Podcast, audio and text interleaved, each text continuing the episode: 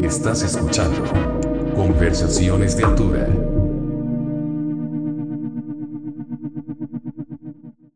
¿Qué onda pandilla? Bienvenidos a Conversaciones de Altura. Soy Joel. Muchas gracias por estar con nosotros esta semana, que es, bueno, la semana de San Valentín y por lo mismo les traemos un episodio especial. Eh, fui a platicar con una pareja de ilustradores que están dando mucho que hablar a nivel nacional e internacional. Han colaborado con marcas y con bandas mexicanas e internacionales. Y bueno, ellos son Dozer Girl y Snakeheads, que muy amablemente eh, me recibieron en, su hogar para poder platicar pues, de todo este mundo de, la ilustración y esto que le llaman el, el geek poster, ¿no? Los, los pósters para conciertos. Y bueno, hablamos de muchísimas cosas, amigos. El episodio, a pesar de que está largo, está bastante interesante y divertido, lleno de mucha información. Así que, pues vámonos con Snakeheads y Dozer Girl. Pero bueno, antes, solo recordarles que se suscriban a nuestro canal de YouTube. Me harían muy feliz. Y bueno, también síganos en las otras eh, redes sociales. Ya saben, estamos como conversaciones de altura en a Twitter, Facebook, Instagram, en Spotify también si, si nos siguen, no sé cómo se diga ahí, si, seguir o, si se suscriben a nuestro canal de Spotify también. Estaría padre, sobre todo porque ahí tenemos los episodios viejos, ¿no? Que bueno, algunos los estamos subiendo apenas a nuestro canal de YouTube para que también tengan, bueno, los episodios viejos tengan la opción de eh, escucharlos ahí y pues nada, amigos, vámonos con este episodio bastante chingón. Ahí se ven, los quiero. ¿Cómo están, amigos? Bien, bien, bien, emocionados. claro, muchísimas gracias por, por aceptar la invitación, lo aprecio muchísimo y sobre todo porque sé que vienes como lejos y... Sí. Entonces hay que aprovechar de una vez, ¿no? sí. claro, no, sí. Está chido pasar el tiempo cuando vengo y, hacer cosas diferentes y no estar encerrado todo el tiempo. No, exacto. Y sobre todo, bueno, lo platicábamos antes de grabar, que ya este es el tercer año de, de la pandemia, ¿no? Ya para no, ya no hablar más de la pandemia, pero digo, sí es importante mencionarlo, ¿no? Porque bueno, el tema ya...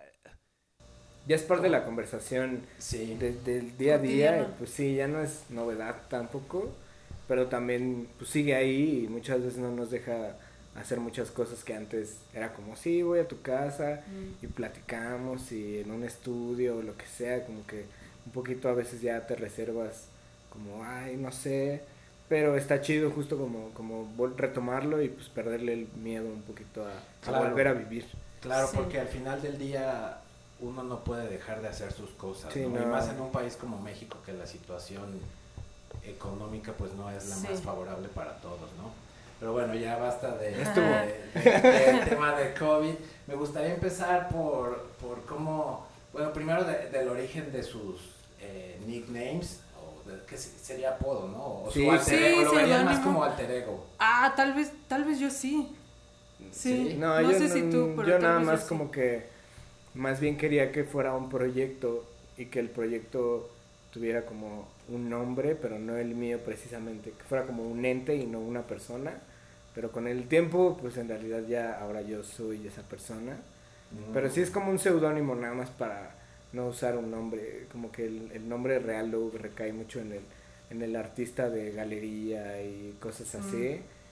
Y como que el nickname es como, pues es como ponerle un nombre a una banda, ¿no? No te llamas claro. José Juan y, y, así, sino que le pones un nombre. Sí, pero hay una intención, ¿no? en ponerte o tu nombre o tu seudónimo. No, y la otra cosa es que en una banda, en, en no sé, en el, 80% del tiempo son, son más de una persona, ¿no? Sí, exacto. Aquí, aquí es como que ahora Carlos es Snakeheads, ¿no? Exacto. Y eso, bueno, o sea, que, acabas de mencionar esto, ¿de dónde viene el Snakeheads? Me lo robé de una banda, justo. eh, había una banda de Glasgow, creo que se llamaba, The Amazing Snakeheads. Y a mí me gustaba mucho, eran como muy crudos y muy, uh, muy agresivo. Y cuando empecé a dibujar, yo quería que mis dibujos emularan ese sonido como, como así de agresivo y, y, ajá, como darles esa personalidad. Y luego la banda tuvo un disco así, eran gente súper problemática y tuvieron un disco nada más y se separaron. Y pues, pues el nombre estaba disponible y me gustaba mucho. Nada más le quité las vocales porque como que era algo que... Por estética. Ajá, como de internet y ah, cosas así.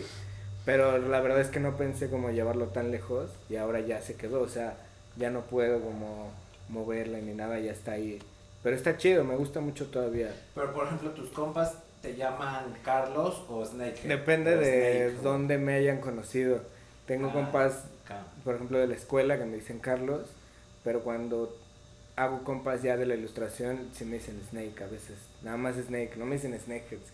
Pero sí, como gente ya de, del tiempo para acá. Sí. Ajá. y, y, ajá, sí tengo muchos amigos que me llaman Snake, pero nada más en eso se divide. Como pues este güey me conoció en otro ámbito, pues sí me dice Carlos.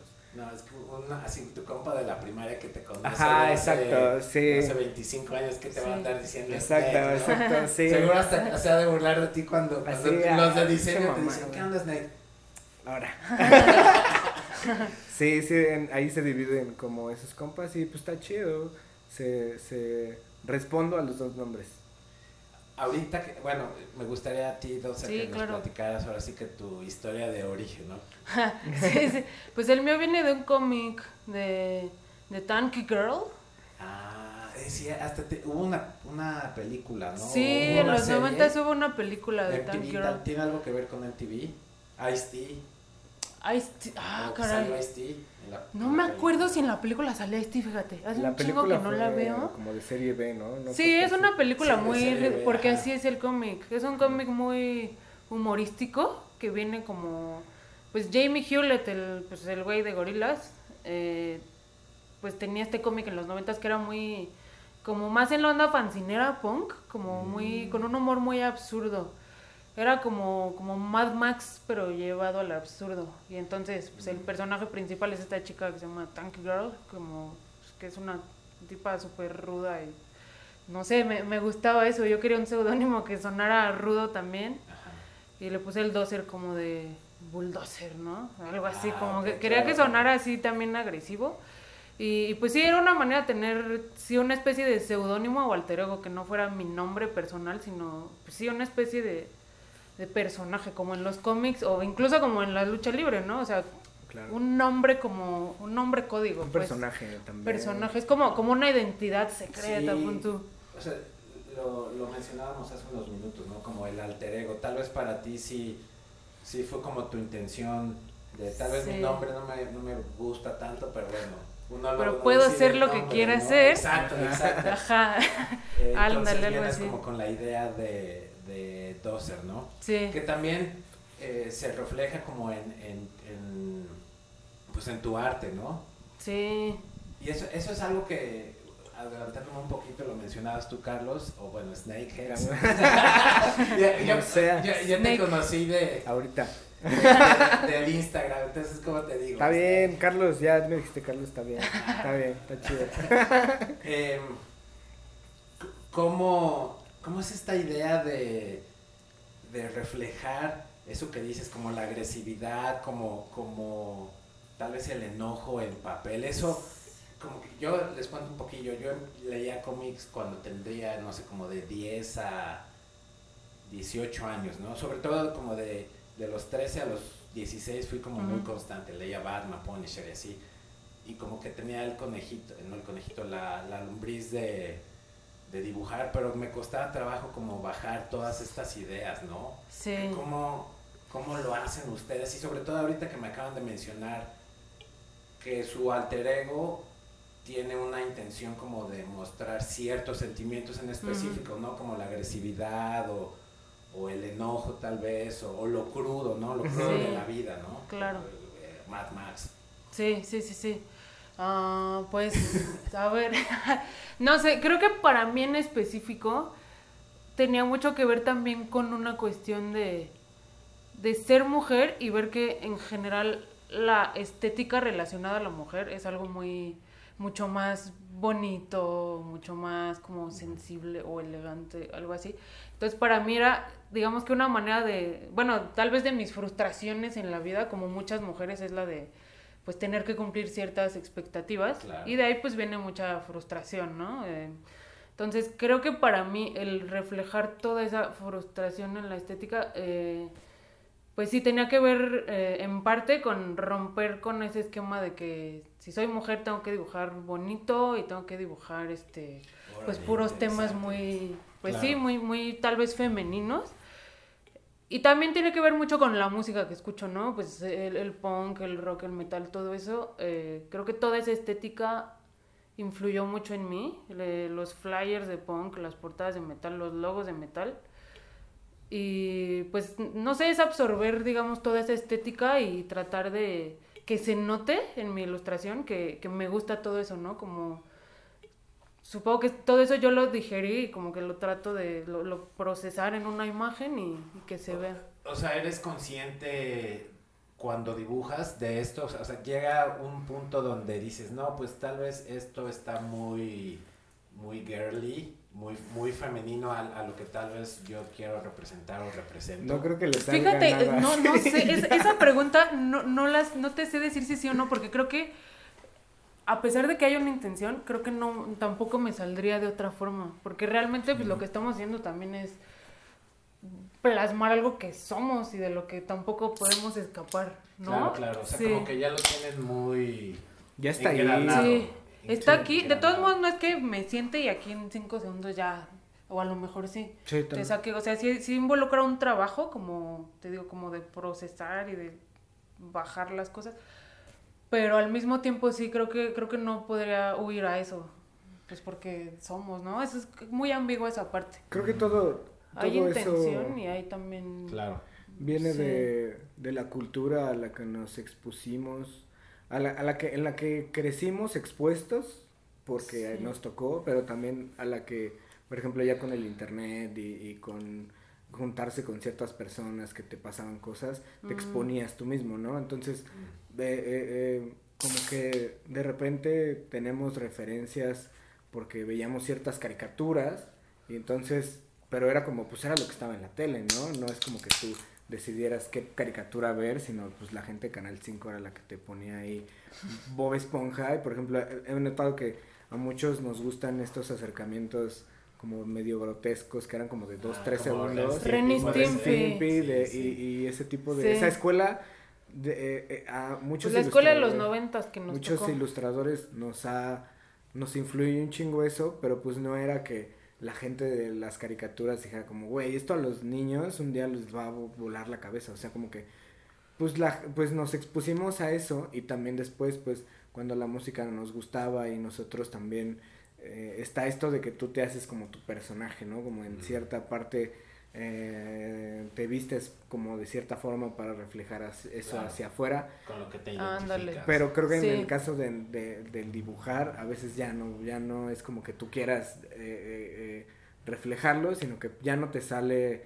O sea, probablemente sí, pero te va a tomar mucho tiempo resolver algo de una manera diferente, con, con una corriente diferente. Creo que siempre funciona a nivel tanto inconsciente como consciente. Sí. Te refiere, o bueno, se refiere más como al tal vez cambiar de estilo. Eh, yo no, obviamente no soy diseñador, ni, ni mi, vocabulario que tal vez ustedes podrían usar, el mío es muy limitado, ¿no? Entonces voy a tratar de usar como, analogías, ¿no? Por ejemplo, una banda, eh, estábamos hablando de Anapura, ¿no? Antes de, de, de grabar.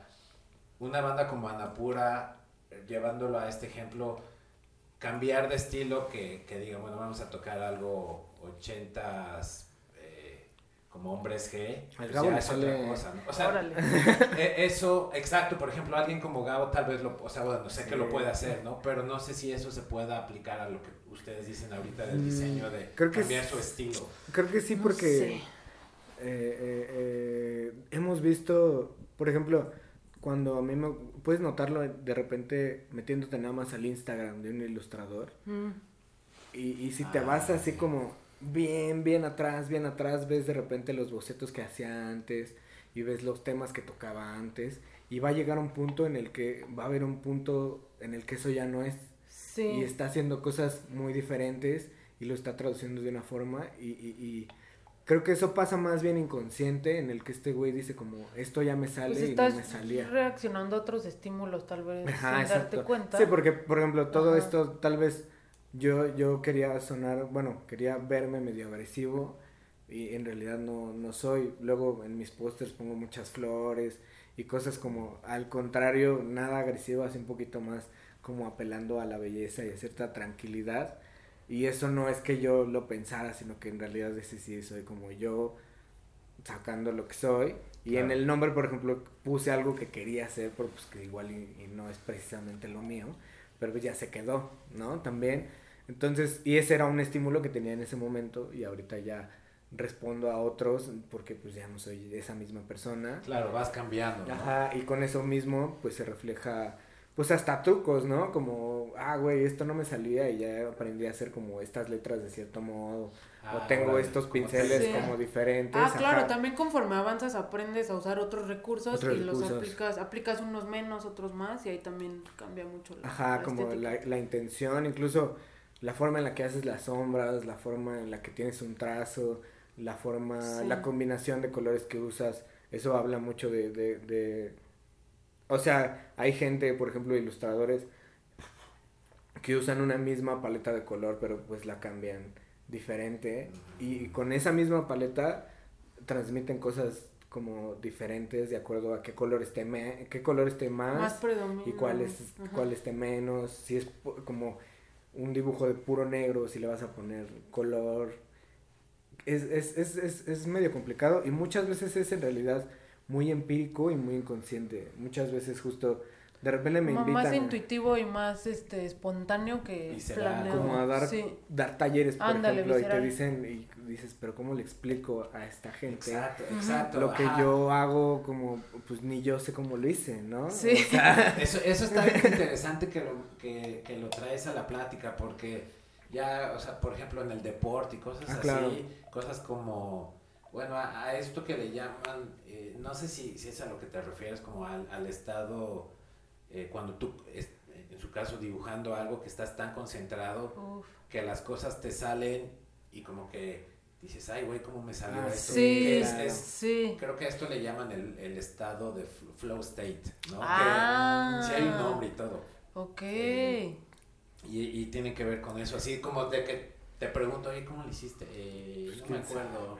Pues sí, salió. Y pasa muchas veces, nos pasa que, que, que de repente estás a las 11 de la noche y dices, pues le voy a adelantar tantito.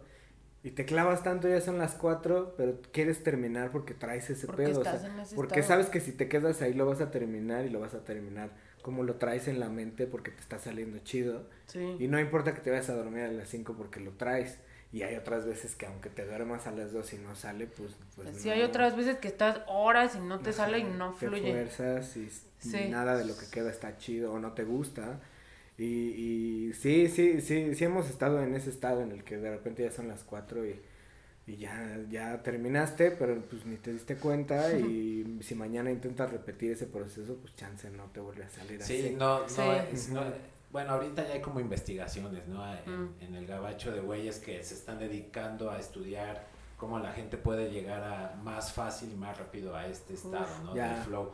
Y digo, hay, hay pasos y así que yo no puedo describir, pero sí hay, hay formas, ¿no? Eso es lo, lo padre de tal vez la una de las cosas padres de la tecnología. Había uno de microdosis de LSD, ¿no? Que como que sí, eso. las ah. microdosis de LSD y entonces eso te ayudaba como a tener cierto estado mental en el que todo te salía mejor y eras como más tolerante a la frustración y a como a resolver el problema en vez de clavarte como ah pues lo hago y ya pero pues es peligroso también de repente ya puedes no ser nada funcional también no como en ese sentido.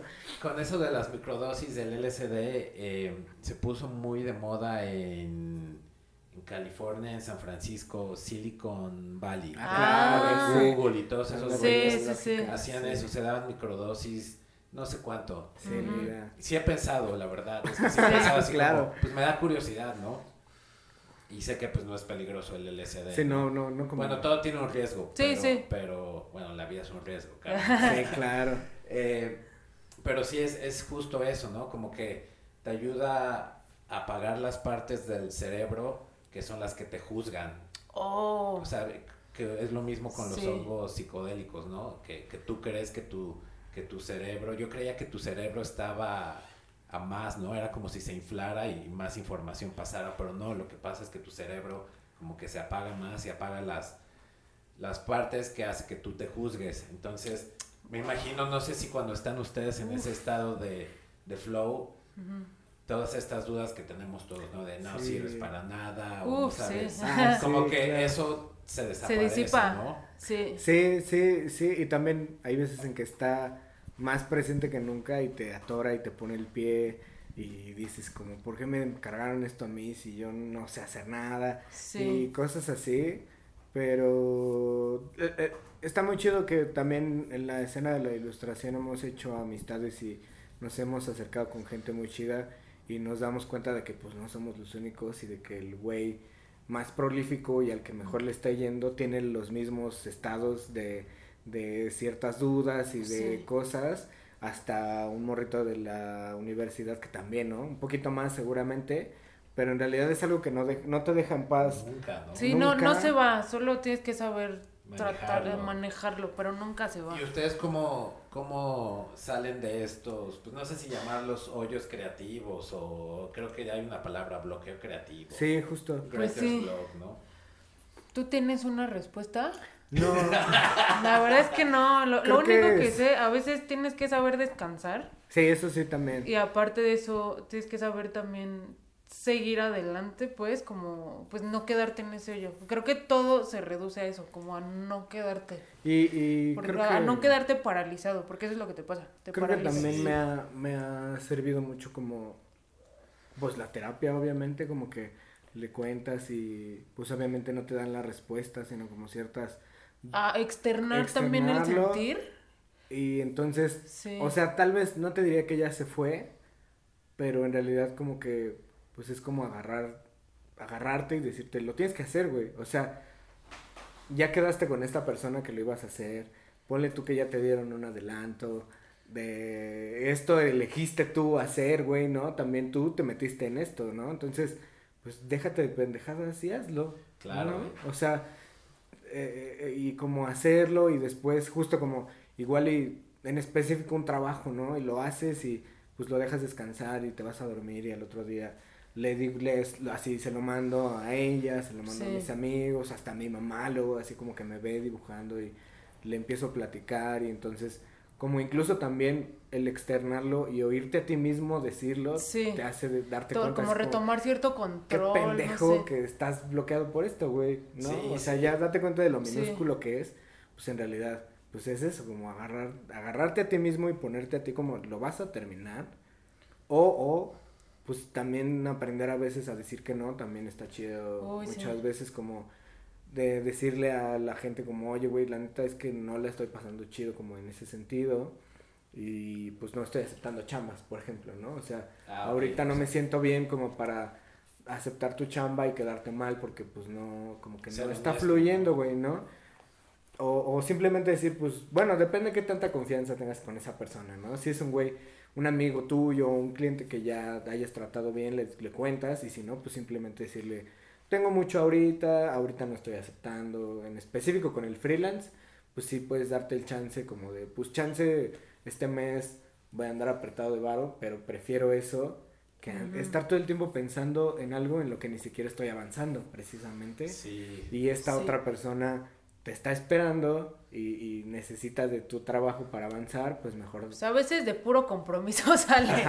no, o sea, no, no, es lo ideal, pero pues a veces. Pues sí, decirle como, güey, pues pues qué chido, muchas gracias, pero ahorita como que, como que no. Y hay gente que ha, pasado que les dices y te dicen, no, güey, pues yo te espero. Y dices, bueno, pues. Sí, a veces si me esperas uno no piensa que la gente te va a tener paciencia y sí, lo, sí tiene. lo tiene. Entonces. Sí, depende del proyecto también. Depende, sí, claro. justo todo depende de, muchas cosas. Pero yo creo que el, el, aprender a decir que no también ayuda un chingo. Porque te libera y también libera a esa otra persona y le da chance a otra persona que, que chance sí, sí le puede echar ganas y lo puede resolver, porque pues también somos un chingo y para todos pues, va a salir y para todos hay, entonces pues también el que mi jefa sí me decía, como es que tú quieres hacer todo, güey, ¿no? Tú quieres dibujar, pero también quieres dibujar con este otro güey y con este otro cliente, pues no puedes hacerlo. Sí. Chance sí, pero pues pasa eso, ¿no? Te agotas no solo física, sino mentalmente y creativamente. De repente ya, claro. ya, ya no das para más y pues... También te enajenas a veces, como a mí me ha pasado más de una vez como estoy trabajando con tanta insistencia en algo sin descansar que a veces, o sea, literalmente estás viendo una imagen, llevas tanto tiempo viéndola que ya no te va a gustar en algún momento, porque no has descansado y la sigues viendo y no dejas de ver los efectos y te pierdes en la imagen así corrigiendo, corrigiendo, corrigiendo y pues si te tomas un descanso, al día siguiente vas a ver que sí va chido, que vas bien, que todo está bien, pero está muy cabrón caer en esa trampa a veces. Y es, es justo lo que, o sea, regresando a lo que decías, Carlos, es también el cómo hablarte, ¿no? O sea, aprender a, aprender a hablar contigo. Sí. Es, es, un, es delicado porque puede, puedes caer en ser demasiado duro contigo, pero al mismo tiempo no puede ser tan débil contigo, ¿me explico? O sea, como que tienes que ser duro y darte, darte este amor duro propio, pero no puedes ser demasiado duro porque ser demasiado duro obviamente es contraproducente, ¿no? Pero sí tienes que aprender, como dices, ¿no? hablar contigo y decir, a ver, pues qué pedo, ya quedé con mi compa, no le, hasta eso no, no, no, le puedo quedar mal, ¿no? O, o sí, también hablar con la gente y justo como, güey, pues no sé, pasó algo y te lo puedo mandar paso mañana y chances sí Hablando, yo creo que hablando... Pues darte cuenta que no eres débil por decir, oye, no puedo entregarte en este momento, hay manera de decirlo. No, porque luego, creo que sobre todo cuando uno va empezando, como que ah, siente que, Te están dando chance. Que te están dando chance y tienes que cumplir como sea y, te da miedo lucir poco profesional si dices como, oye, no voy a poder o, hablar las cosas. Y en una de esas es un poco más profesional. Y muchas veces, pues sí, dependiendo del proyecto, pero a veces sí, pues la gente también es más comprensiva de lo que uno cree. Sí, exacto, ¿no? También tiene que ver mucho, a mí por ejemplo me cuesta trabajo luego como pedir las cosas, ¿no? Claro. Porque uno cree que, pues inseguridades y cosas así, ¿no? Pero ya cuando, como dices, así te atreves a pedir ayuda o algo y la gente, la mayoría de las personas están dispuestas a... Sí, porque también... En general las cosas nunca son tan catastróficas como tú te las imaginas cuando estás en esos momentos de presión. Sí, sí, totalmente. En general. Y, y en este momento en específico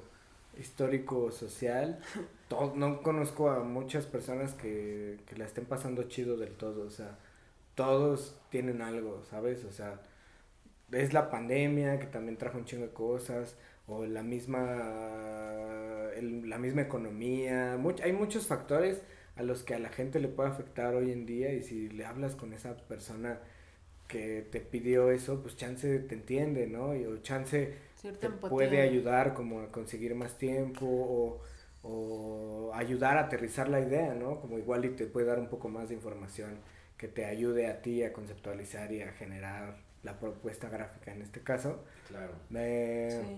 Pero, pues sí, es como, como y, y, además todo eso se aprende pues a putazos, ¿no? O sea, como, como A, a, quedar mal con gente, a perder clientes y también a hacerte amigo de otros que, que pues tuviste un acercamiento, entonces ya eres esa persona de confianza, por ejemplo, ¿no? Gente, o sea, que si ese güey tiene un proyecto, te va a hablar de lo que sea, ¿no? Porque sabe que eso, como, como que eres una persona también, igual que él, que pues sí hace un trabajo, pero eres una persona. Claro, todos nos equivocamos. Sí. No, y la otra es que, eh, justo eso, ¿no? Siento yo que las generaciones más jóvenes, como, como las de ustedes tienen, son, pues sí tienen más como este línea de apoyo. En, en este ah. caso me refiero más como de entre... Eh, colegas. Diseñadores, exacto, colegas de la industria, ¿no? Que, que yo he visto, por ejemplo, con los de mi generación y, y, hasta con las mismas bandas, ¿no? Que luego, cuando yo tenía mi banda, veía como ciertas envidias, ¿no? Ah, con las generaciones jóvenes de, de, de, ustedes veo más, eh, mucho más ayuda, pues, ¿no? Eh, sí. Este chico, Longshot, no, no él hace lo de bazar de bandas. Sí. E, eso en mi generación se pudo haber hecho y nadie lo hizo. Claro. Claro, sí. Sí, sí pues, tienes razón. También viene un poco de, pues, del hacerlo tú mismo, ¿no? Como de repente ver Sí. que, que, como, justo como las bandas, ¿no? Pues estaba la cultura musical de que tenías que estar en una disquera, en una empresa y que alguien te soltara un varo. Y en realidad hoy en día como que hay gente que puso un esfuerzo y entonces ahora hay más puertas. Creo que, creo que sí depende de la escena y en especial la de la ilustración. Al menos en la ciudad y nuestros allegados han sido gente muy chida y que, y Sí. que sí siempre nos han dado apoyo. Pero no sé si fuéramos, por ejemplo, creo que los, entre los publicistas, por ejemplo, Sí. sigue habiendo como, como mucha Depende también, creo que del nicho de Sí, sí ilustración. creo que en los tatuadores es todo Ah, sí, tema. sí, también. Sí. Máximo respeto a los tatuadores. Sí, también. Pero Pero, sí, sí, en también. la ilustración editorial tengo entendido que también la gente es muy Igual y no. envidiosa, se Si mete usted en es el chido, pie. Pero creo que en nuestro entorno en específico, que es como de ilustración muy apegado a la música y de, pues, ¿cómo lo llamarías? Pura gente que nos vestimos de negro. No Sí, sé, no Hay, sé. hay algo ahí como muy de subcultura y muy, muy, Muy del punk, punk. ¿no? sí. Y creo que por eso también hay cierta empatía entre que, ¿cómo decirlo? O sea, todos estamos tratando de sacar a flote nuestras Pues, cosas. creo que todos también sabemos que, que si le va bien a uno, le puede ir bien a todos. Exacto, esta mentalidad y el- que Es todo muy horizontal, ¿no? Como Sí, exacto. No hay, no hay tantas jerarquías, idealmente, pero en general así nos ha tocado. No sé, creo que yo podría decir que he tenido muy buenos clientes en las bandas con las que he colaborado, más que pues con empresas más grandes o editoriales, porque las empresas son las que se tardan meses en pagarte, se hacen pendejas. Las bandas creo que pues por esa empatía de que Pues sí, pues ellos también. somos artistas o lo que sea, como que pues se entiende que necesitamos el bar o que... Claro, claro. Pues Eh, es- Eso Sí. está chingón porque es eso, ¿no? O sea, eh, vuelvo a decir Anapura, ¿no? Porque estábamos hablando de ellos. Si, si les han pedido algún trabajo, Mm. los chicos de Anapura, o sea, a ellos les ha pasado, ¿no? De que no les han pagado o Sí, les claro. pagan menos Sí. o, o esperan ciertas personas y, y nada más van la mitad al show, ¿no? Cualquier cosa. Entonces, saben que es que es sufrirla, ¿no? Y eso genera empatía y decir, no, pues Sí, sí, sí. Y también esta onda de que el trato es directo con ellos, Sí, ¿no? exacto. Todo es muy personal, todo es muy como pues de compas. Así, ay, no, no hay managers. Ni... No hay Justo managers, a- no- nadie estorba. En las empresas grandes, pues es el de cuentas y el no sé quién y no sé quién. No se ponen de acuerdo. Nadie da la cara porque, pues, Les nadie vale, te ¿no? conoce, les vale. No hay manera de empatizar porque todo se, se diluye sí, mucho sí. cuando hay tanta gente involucrada, se diluye. Sí, exacto. Sí, pues justo ayer hablamos con, con un amigo ilustrador como con mucho más experiencia eh, y sí, justo era como las bandas grandes ya de repente son como empresas y como burocracia, o sea, como... Ah, sí. O sea, no puedes hablar con ninguna banda grande porque primero tienes que pasar por la empresa de management o el merch manager y de ahí a ver si ese güey te ayuda a que pase. Pues sí. Si les habla a ellos, pues va a haber veces en que chance... Probablemente estás hablando con un señor en traje que no sabe ni qué exacto. Pedo. No sé. O un güey punk, pero que le interesa el dinero nada más. Muchas El veces dinero. pasa así, o sea, como un güey de... Bueno, hay una banda en específico que no voy a decir el nombre porque no me quiero, no quiero aquí decir nada en- de, en- de crecimiento de mi carrera, pero, pero que la, la música de la banda profesa una cultura muy chida y, y, y, y hacia la gente y hacia ti misma, así, y el manager ese es, es un idiota. ¿De aquí de México? No, no, de- No, no. internacional. Internacional, y el manager es un idiota, pero... Eso pasa un montón. Pero de repente, pero pues igual y les va bien a ellos con este güey y por eso no lo dejan. O pasa que de repente son sus amigos y ahí están. Entonces, como que en realidad, pues si tú pudieras hablar con el vocalista o de seguro, me pasó apenas con, con Def Heaven, le, le escribí al bajista creo y él me contestó y él me dijo, ese pedo está muy chido y podemos ver y todo. Y cuando llegó a la disquera, ahí fue cuando ya me dijo, híjole, yo creo que no se va a armar, como que no les interesa hacer eso. Pero él, a mí, o sea, me contestaba y me preguntaba y fue muy atento. Claro, claro. Pero la onda fue a la hora de, de llegar a esas personas Sí. que ni siquiera él pudo hacer algo para que pasara, ¿no? Es el, eh, sí, es el trato directo, porque bueno, Def Ujú. Heaven también es una banda que empezó de cero. Claro, o sea, de sí. que creo que eran homeless o algo, o sea, por, Wow. por, por, por hacer que la banda creciera, tienes que pasar por, como dices, ¿no? En el caso de ustedes, que creo que también es importante mencionar, es aprender a aceptar que te digan que no. Sí, claro. Porque me imagino que ustedes en todo de pasar un chingo, ¿no? Y no lo digo, no lo digo porque por otra cosa más que por justo lo que dices, sí, ¿no? que el pedo es es lo que es, ¿no? Sí, es muy duro. Es muy, ajá. sí, sí teníamos. Pero es parte de. Es parte de. Y hay que aprender también a, pues, saber que, que no pasa necesariamente porque tú no hiciste lo mejor que pudiste. Exacto. No tomarse lo personal, ¿no? Exacto. Porque, eh, ah, eh, pues, muchas veces pasa que, que si no se te arma algo es porque dices, no, pues, no, no fui suficiente, pero, pues, no. Depende de muchas cosas que no están en tus manos. Sí, ya hoy en día es un poco más fácil. O sea, es hasta como pues es una apuesta, ¿no? Como pues le voy a poner esto de mi parte a esta causa, porque también, o sea, muchos de lo, de lo que hacemos pues es porque nos interesa, ¿no? Y queremos como, como, como un gusto, no es como que... Pues para ganar dinero hay otras cosas. Exacto, para ganar dinero pues, te metes a una agencia o, le Sabríamos por dónde irnos más o menos. Sí, no, ah, no, no, esta onda, creo que nadie, no, no hay nadie en México haciéndose rico del, del diseño para la música, o sea, meramente si es gente que, que también pasa mucho que luego los músicos también son diseñadores, entonces de ahí como que agarran también, pues saben también darle el valor y, y pero sí, no, no creo que haya nadie precisamente haciéndose rico de, de lo que hacemos ni, ni nada, si es meramente como por estar en un círculo como chido, pero pero sí está un poco mejor de, de lo que estaba hace un tiempo. Yo creo que, o sea, yo sí pagué la renta de vender un par de pósteres un mes, ¿no? Sobre todo en la pandemia. Así como, pues no hay, pero si vendo algo de lo que hice antes, pues sí pago la renta un mes y eso y eso pues, pues no pasa muchas veces pero te refieres a vender como un póster de alguna banda o de sí como algo que ya haya hecho o, o también como hablar con, con, las bandas. En la pandemia hablé con como con la manager de Wilco por ejemplo ella fue súper chida y nos dijo como bueno había como un círculo de ilustradores que nos dijo así como sí o sea en, que en el momento en el que podamos tener un tour va a haber pósters y les vamos a hablar a todos entonces, eh, em, pues eso, o sea, como el saber que hay algo, cuando empecé, pues no, era como, pues tengo que tener otro trabajo para hacer esto en mi tiempo libre. Y hoy en día más bien ya es invertirle casi lo más que puedas en el tiempo para, para de verdad que se reditúe de una u otra forma. Pero claro, pasaron por el proceso de hacer cosas que tal vez no querían hacer. Sí, muchas. ¿Trabajaron directamente o han trabajado en publicidad en alguna agencia o...? bueno, no. Todavía no. Todavía no. ¿Quién sabe? Sí, está... De repente también... El mío el año pasado me hablaron como de dos agencias.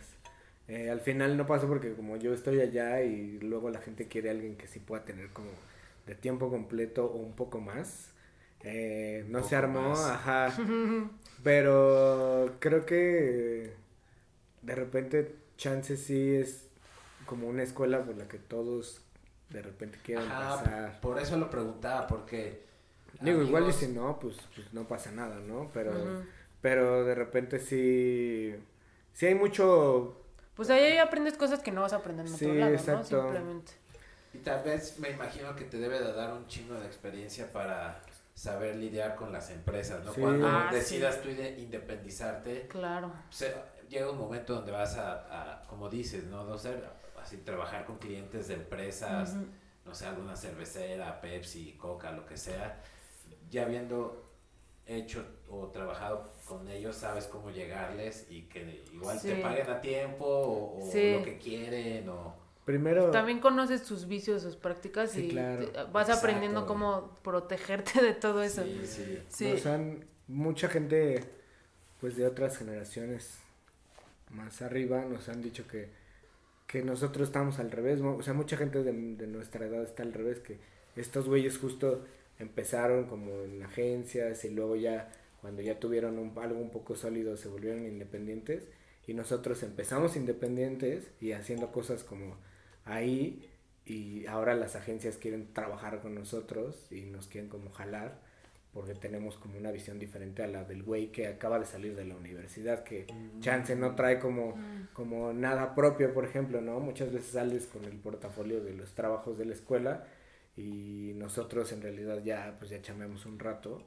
Entonces, como que son ciclos de acuerdo a, a, a, qué momento de tu vida te encuentras. Y sí, a tus necesidades, tus aspiraciones que pueden cambiar a cada rato. Sí, exacto, pero pues no hemos, pues yo tal vez ahorita no es el momento, pero no estoy precisamente. No, se niegan Pues puedes ver, o sea, pues, tampoco es como que les vendas tu alma, ¿no? Pues puedes renunciar y ya.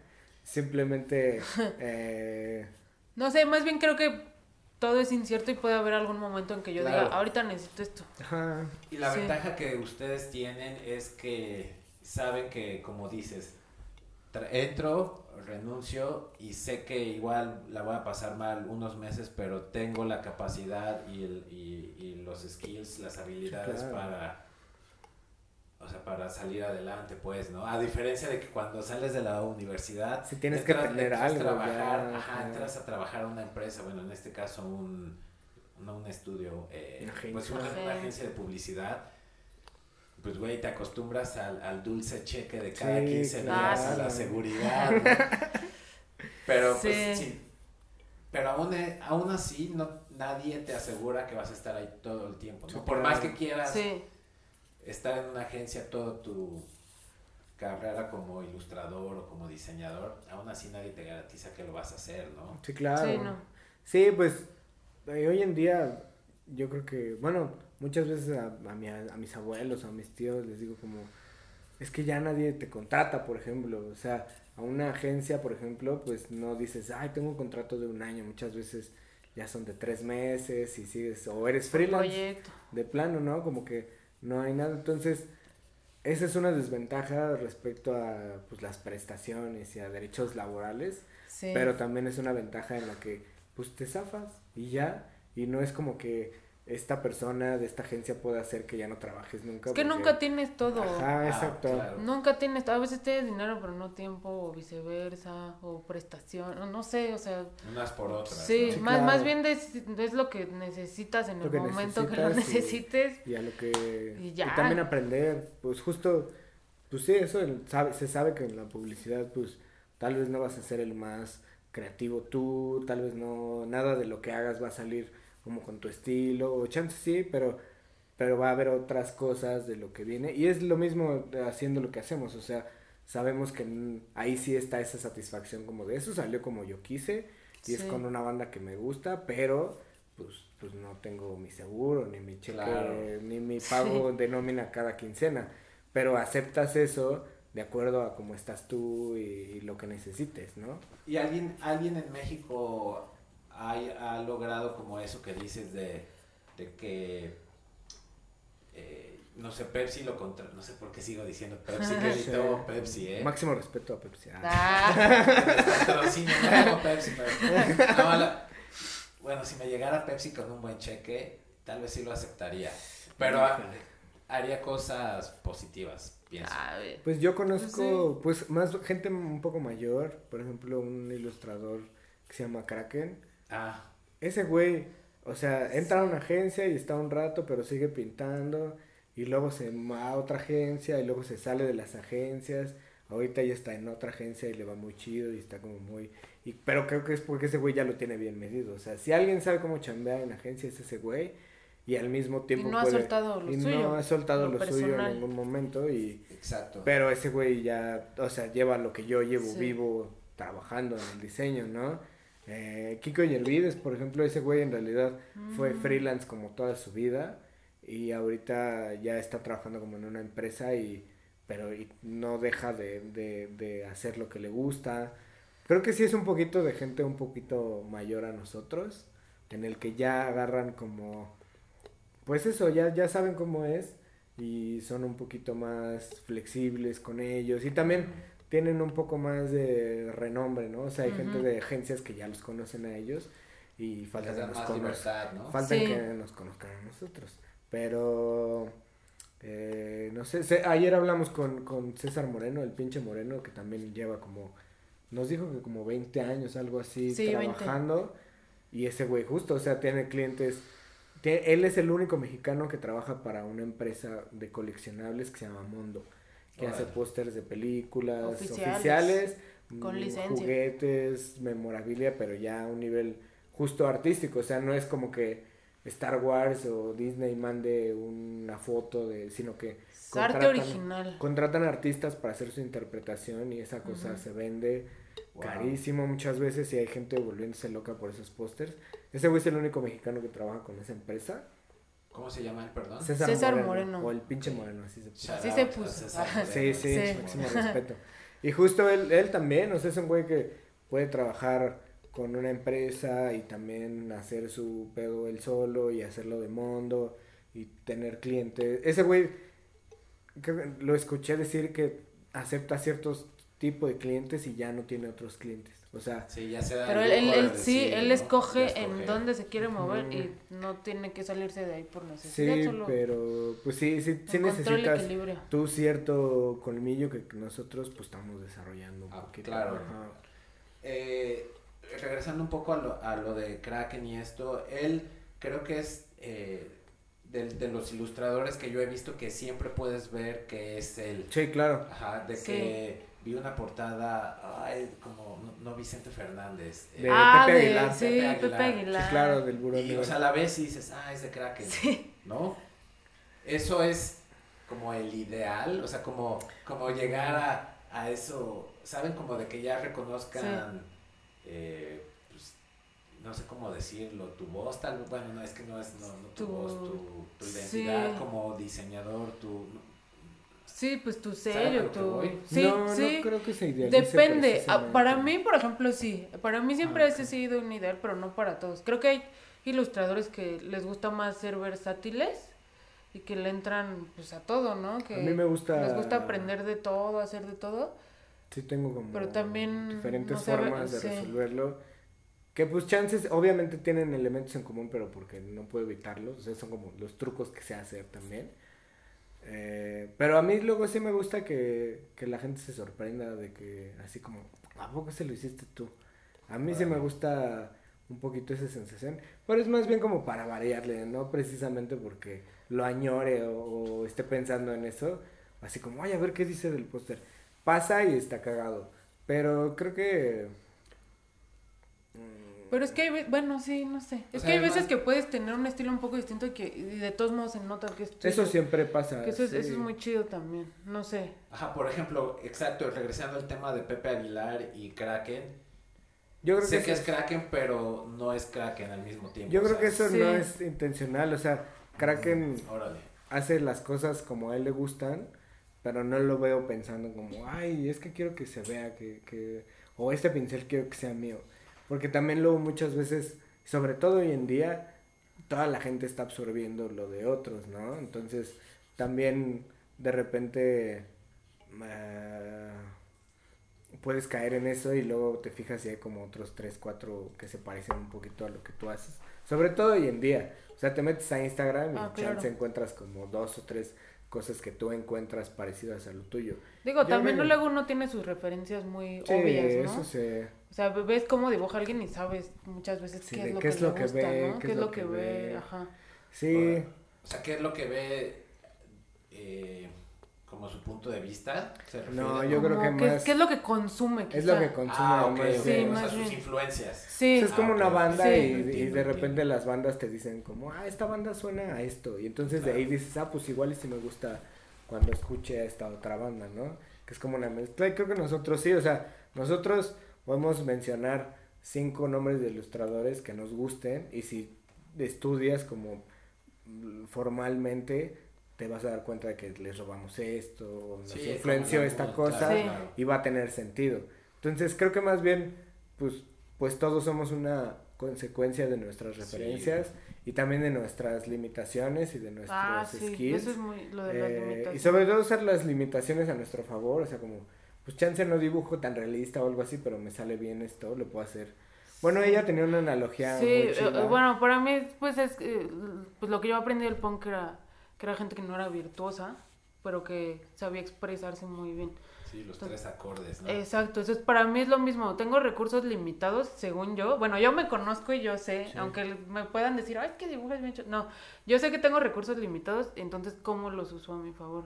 Eh, como que siento que eso es lo que aprendí de ahí, que no tienes que ser hiper virtuoso. Bueno, lo que decía ella, como, pues puede ser un punk y te sabes tres acordes, pero pues ahí la cantidad de canciones chingonas que puedes sacar con tres acordes es muy cabrona. Y creo que pues, nosotros pues nos sabemos tres, cinco acordes y de ahí sacamos cosas ahí, unos trucos. Apenas creo que tú retuiteaste un güey que recibió un premio como de diseño. Ah, sí. Y fue una portada que hizo con tres fuentes de Da Font, o sea, de, una página de de donde puedes descargar este tipografías como gratuitas pues que hace cualquier persona y las sube. Muchas veces hay unas pues bien mal hechas bien culeras.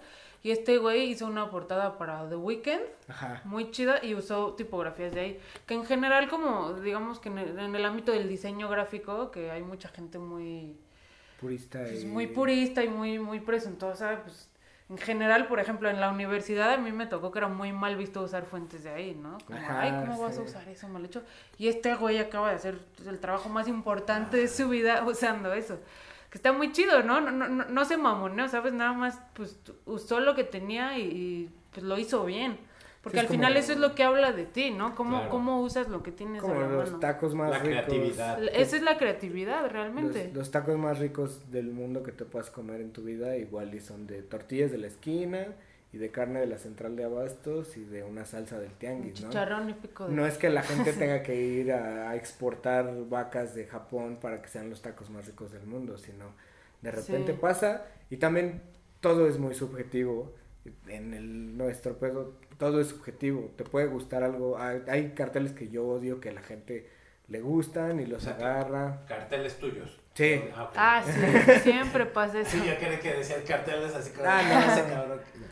Eh, eh, todo es subjetivo y, el gusto en realidad te puede sorprender de que a la gente le guste muchísimo y chance tú crees que a la le va a encantar esto así, esto va a ser un putazo y no vendes nada, ¿no? Entonces sigue siendo muy subjetivo y, y, y, y, en realidad yo creo que ya es dejar de idealizar un poco esas situaciones y más bien como, como, como, pues como seguir la, la corriente y si tú te quieres poner un reto como de ahora quiero dibujar esto, pues hacerlo por ti mismo y no precisamente por querer externar algo, porque pues así te vas a desvivir y, y, y, no vas a disfrutar nunca. Justo así como pues se supone que disfrutamos lo que hacemos. Pues no, no sé, yo creo que mientras siempre a una expresión que, sea mm. tuya, que mientras respondas a eso, siempre va a ser algo genuino y que va a conectar con alguien.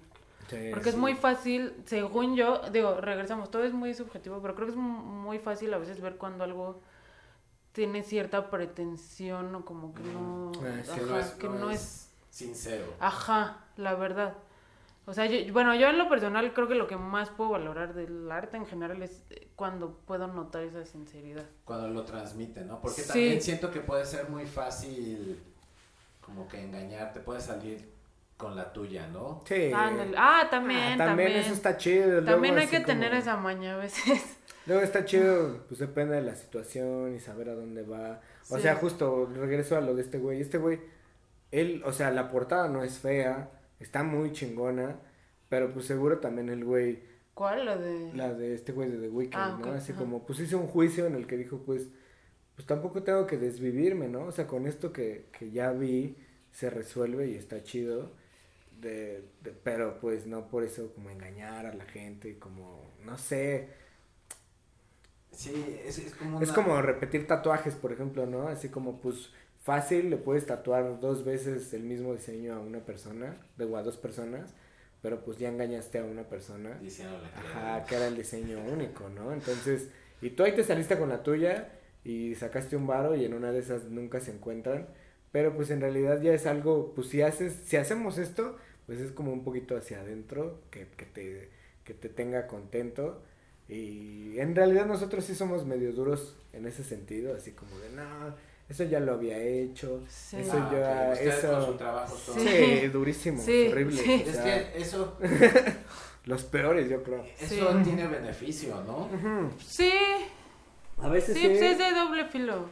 A veces la sí, a desventaja veces- es cuando eso te inmoviliza y te bloqueas de más. Pues sí, eso, es ser- el- ajá, sí. es- eso es, eso es la, el truco, ¿no? Como Sí. que no, que no, o sea, no ser tan duro que, que, que ya ni ganas de Ándale. de, Sí, ¿no? exigirte en, la, en la medida No, y de- lo- y luego ves como de tus artistas favoritos, como ellos mismos se han plagiado o han usado el mismo diseño para dos cosas, de los más grandes. Y entonces, digo, Pero, a ver, como, como entre paréntesis, cuando ustedes escuchan una banda y después se enteran que, que robaron como un riff o una Claro. de la voz, le quita puntos, les deja de gustar.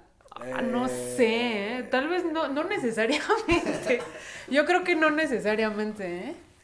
mm, O sea, como Led Zeppelin, ¿no? Led Zeppelin no se Willie comprobó. Dixon. Ay, a mí Eh, sí, a mí sí. Pero también es un Es que juicio hay- que haces no con sé. la edad. O sea, a los 12, 11 que yo que estaba conociendo música, si me dijeran eso, a los 11, 12 te hubiera dicho, ay, no importa, o como, ay, no, cállate, eres un ignorante. Pero ya hoy en día, a esta edad, ya diría como, pues sí, qué flojera, ¿no? Es que ta- también decir que es un plagio y que no también involucra un poco No, de sí. subjetividad, porque hay cosas que, que también hay cierta interpretación que está, o sea, no sé, Es hay cosas, la- hijo, está muy cabrón. En la música, perdón que Sí. nada más termino la idea. En la música, porque es, es, o sea, lo escuchas, pues son las notas, ¿no? En, en la melodía, la tonada. Sí. Eh, se comparaba también mucho a, a Killing Joke, bueno, Nirvana con Killing Joke. Ah, claro, claro, sí, sí. sí, sí, sí, ese, sí. ese a mí no se me hace robo como tal, se nota la influencia muy cabrona, pero le doy un pase a, a bueno, a quién soy yo, ¿no? Para dar un pase, pero no, no me afecta para que no me guste esa canción de Nirvana. sí, Con. Led Zeppelin, sí es que ahí hay como, otro ah, tema, pues de creo- que son bueno, blancos robándole ah, a artistas sí, de blues negros, claro, que también eso ya es otro otro tema más cabrón, otro ¿no? episodio, pero- Creo que en Pero- nuestro, en nuestro jale en realidad no es un poco eso como que, por ejemplo, yo, yo le copio muy cabrón, abiertamente, a un güey que se llama Rob Jones, que era el diseñador de Jack White, así como desde el inicio, desde los White Stripes y muchas cosas de dirección de arte y de diseño las hacía él. Y yo le copio abiertamente, o sea, si te metes a lo que yo hacía y lo que él hace, se nota muy cabrón. Pero en realidad, creo que en lo nuestro se nota más de repente, la gente agarra cierta zona de confort. Entonces ves a un artista que, por ejemplo, hace una playera de, eh, o una, un trabajo para una banda con, con un lobo, por ejemplo, o sea, es un ejemplo, ¿no? Entonces, de repente te das cuenta y, y está, está haciendo todo con lobos, o con calaveras, o con cierto tipo de letras. Y, y entonces ahí dices, este güey, o sea, a eso es lo que le resta puntos, por ejemplo, a este güey, ¿no? Como, pues está tirando la hueva, o sea, no está Ah. poniéndose un reto como de, no, no, ahora este para este voy a dibujar, como chance algo que no me gusta, o algo que, que sí me sale, pero no, y no lo voy a hacer igual a las veces anteriores. Sí, Eso es un poquito más, a nosotros somos, o sea, son cosas que nosotros notamos de repente, y, y sí nos decimos como, ah, ¿cómo ves este güey que otra vez hizo una... Sí, pero pues a lo mejor alguien también dice lo mismo. Por ejemplo, Sí. creo que yo también tengo mis referencias muy marcadas y muy obvias.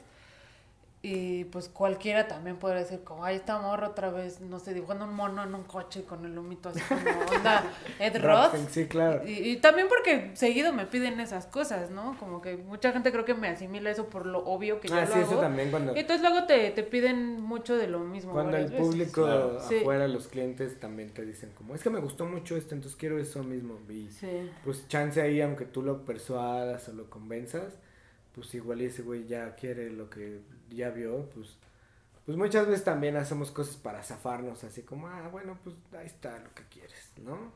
Pero en la medida de lo posible, si podemos realmente como, como aportar algo diferente y, y sacarnos y retarnos a nosotros mismos, ya tanto sin, sin también ser groseros con nosotros, como, o sea, como, pues sí puedes dibujar algo mejor, güey, ¿no? O sea, este sí está bien, pero pues chance sí puedes, pues te rifas otros dos días de una chinga y sacas algo mejor que te tiene satisfecho a ti y que te tiene contento con la persona que lo recibe y pues como pues pues este güey se merece como una chamba bien hecha. Claro. La neta también hay gente que pues eso que que le dices como, "Sí, ya ten aquí ya está lo que me pediste, güey." Sí, listo, Porque listo, listo. tú lo intentaste, tú intentaste como como llevar un proceso y esta persona pues no puede. Son clientes difíciles y le dices, ya, aquí está tu pinche calavera. claro. Y gracias. Y eso, pues por ejemplo, luego eso, pues uno no lo sube al portafolio ni al Instagram, ¿no? Pues eso son cosas que... Porque no, porque no, tú sabes que ese proceso y el resultado no te tiene bien a ti. Y si va a llegar alguien afuera que va a ver esa chamba y te la va a pedir otra vez, pues no. Sí, no, hay muchas cosas que uno hace nada más así y, y, dices, ahí está y muchas gracias por pagarme, porque al final es, pues, es un trabajo. Claro. Eh, Pero pues ahí se queda. Pero eso también es importante, les enseña a decir que no. Sí. No, no y es también, bueno, sobre todo, hemos, bueno, a lo largo de los años, ilustradores ya experimentados también nos dicen como, pues no tienes que subir todo a tu portafolio. O sea, tú desarrollas cierto perfil al que te quieres involucrar, entonces, si quieres hacer portadas de, de bandas, pues ponte a hacer portadas y esas son las que subes para que la gente vea que, haces buenas portadas. Es que ah, cuando estás empezando luego como que hay cierta presión, que no sé si es también de nuestra generación, que por las redes sociales y todo eso. no, yo creo que es porque... De decir que sí a todo y subir todo porque quieres tener contenido y quieres... Sí, claro. También muchos caen en esa trampa y... Sí, creo que sí es algo generacional porque lo platico con, con mis compas de, de, pues sí, de mi edad o más grandes y, luego así es como que nos, nos sorprende. A mí luego sí me saca de onda como ver que siempre están... Eh, sí. o sea, como que todo el tiempo quieren decir lo que piensan. ándale. Y, y, y señalar así como estoy comiendo con con mi tía abuela, estoy aquí preparándome al cereal. Que, que, o sea, no estoy diciendo que esté mal, solo estoy diciendo que es algo que a mí, es distinto. como un güey de 42 años, ya me saca de onda. No, incluso creo que nosotros en general nunca hemos sido como el ejemplo de ilustradores más proactivos en, redes, no. Y, y, ahorita también está esa problemática de que parece que para destacar a fuerzas tienes que ser sí, para que el algoritmo te ayude a, llegar a más gente. Pero pues a veces a uno no se le da. A mí no me... No sé. Por ejemplo, de personalidad. Sí, ah, definitivamente. yo, yo sé que yo no tengo esa personalidad, por ejemplo. No, yo nada más sí posteo cosas de, de gatitos, de, de algo que se me haga chistosito, sí. pero no, o sea, no me vas a ver así como, oh, estoy en los tacos con mi amigo Len. Sí, claro. Y no, También era una onda de, a ver, de la edad temprana de las redes en las que te decían como, no, tú comparte todo. ¿No? O sea, para eso es, y te gustaba como formar parte de la conversación, pero ya ahorita también ya vimos cierto lado oscuro de esas redes, y ya vimos que, que pues chance tampoco está tan chido andar subiendo todo lo que haces y a dónde vas.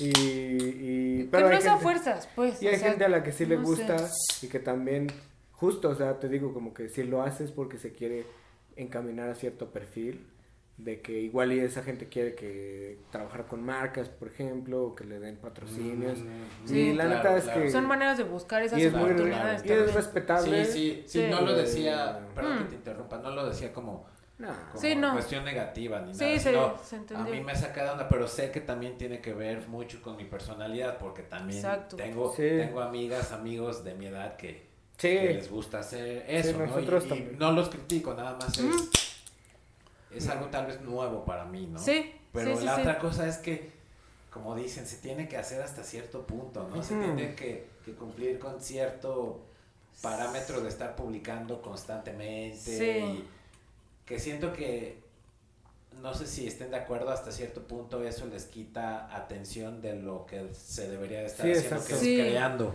Sí, o sea, por estar subiendo videos diarios, pues chance ya ni dibujas. Pues eso también es un trabajo. ¿no? pero también hay gente muy cabrona que sí lo ha logrado y ha seguido, o sea, pero sí, ¿no? sí, no, son gente a la que... Ahorita se habla mucho de, de, que en TikTok puedes crecer muy rápido y que todos los ilustradores quieren estar ahí y todo. Pero, o sea, yo, como yo lo veo, yo nada más quiero dibujar, yo no quiero estar haciendo videos de, ay, miren cómo dibujo no me dan ganas, entonces pues, no me interesa. Nosotros, entonces, es un tren que voy a dejar ir no podemos dibujar en público, eso es algo Nos cuesta trabajo a nosotros. como luego nos avisan, por ejemplo, Mike así nos invita como al Drink and Drown, ¿no? Entonces ven y dibuja y, yo, ay, güey, es que no sé, o sea, pues, sé si dibujar, pero por ejemplo, pues luego eso lo haces muy tortuoso o, o lo dejas un ratito y te vas, como que ya es una presión de que la gente te esté viendo Y hay gente a la que no le importa. Y también es de personalidad eso. y tengo amigos a los que sí van y sí dibujan y, y les gusta estar ahí que y, y todo. Yo la neta no, y, y, y, nos hablan luego así, como es que queremos grabar su proceso? Y es como, ay, no, güey. No, al, al, final tal vez por no hacer esas cosas no vamos a conectar con cierta gente, pero con otro público sí. Con otro público que no conecta con ese tipo de ilustradores, nosotros tal vez sí. Entonces, pues no significa que estamos perdidos ni que ahí nos vamos Sí, pues justo, o sea, no nos está yendo mal como para para sentir que tenemos que estar presentes en las redes, ¿no? Sino tenemos gente a la que conectamos por esas cosas que, que sí son de nosotros y, que, y que sí apelan a lo de otras personas. Eso es muy valioso también, tener este, Pues, gente que conecta personalmente y que no nada más te va a dar follow porque ve que ya tienes un, chingo, de seguidores, como un efecto de dominó, ¿no? No sé. Sí, es un tema eh, interesante, ¿no? Ver como toda esta dinámica de redes sociales y pues en la música pasa obviamente, ¿no? Sí, claro, claro. Pues, por ejemplo, los Melvis, ¿no? Que tienen un nivel de, culto, por decirlo de alguna forma, que sus tours saben que los van a llenar todos y no y están bien así no quieren no les interesa dar el siguiente paso que es tal vez tocar en lugares que les llaman en el gabacho no estadios eh, como teatros ¿no? ah, claro, sí. sí o sea me imagino eso pasa que si quisieran sabrían cómo hacerlo exacto tienen tienen el conocimiento para llegar a hacerlo, pero no les interesa. No quieren. Sí, ya es una decisión personal. Y también puede cambiar, o sea, en una de esas de repente despierta algo en lo que si quieres como hacer un videoblog o me acuerdo que yo quería hacer un podcast mucho, digo, con todo el respeto, pero antes de que de que todo el mundo tuviera un podcast, como cuando ah. empecé la universidad, así como, ah, güey, pues sí, sí estaría chido hacer un podcast, pero por lo mismo de que no soy precisamente la... O sea, mi expresión justo pues es con el dibujo. Si fuera con la palabra igual haría otra cosa. Pero... Eh, pues, pues no, no somos ese tipo de personas. Y los que sí, pues mucho respeto y tienen sus clientes y sus jales.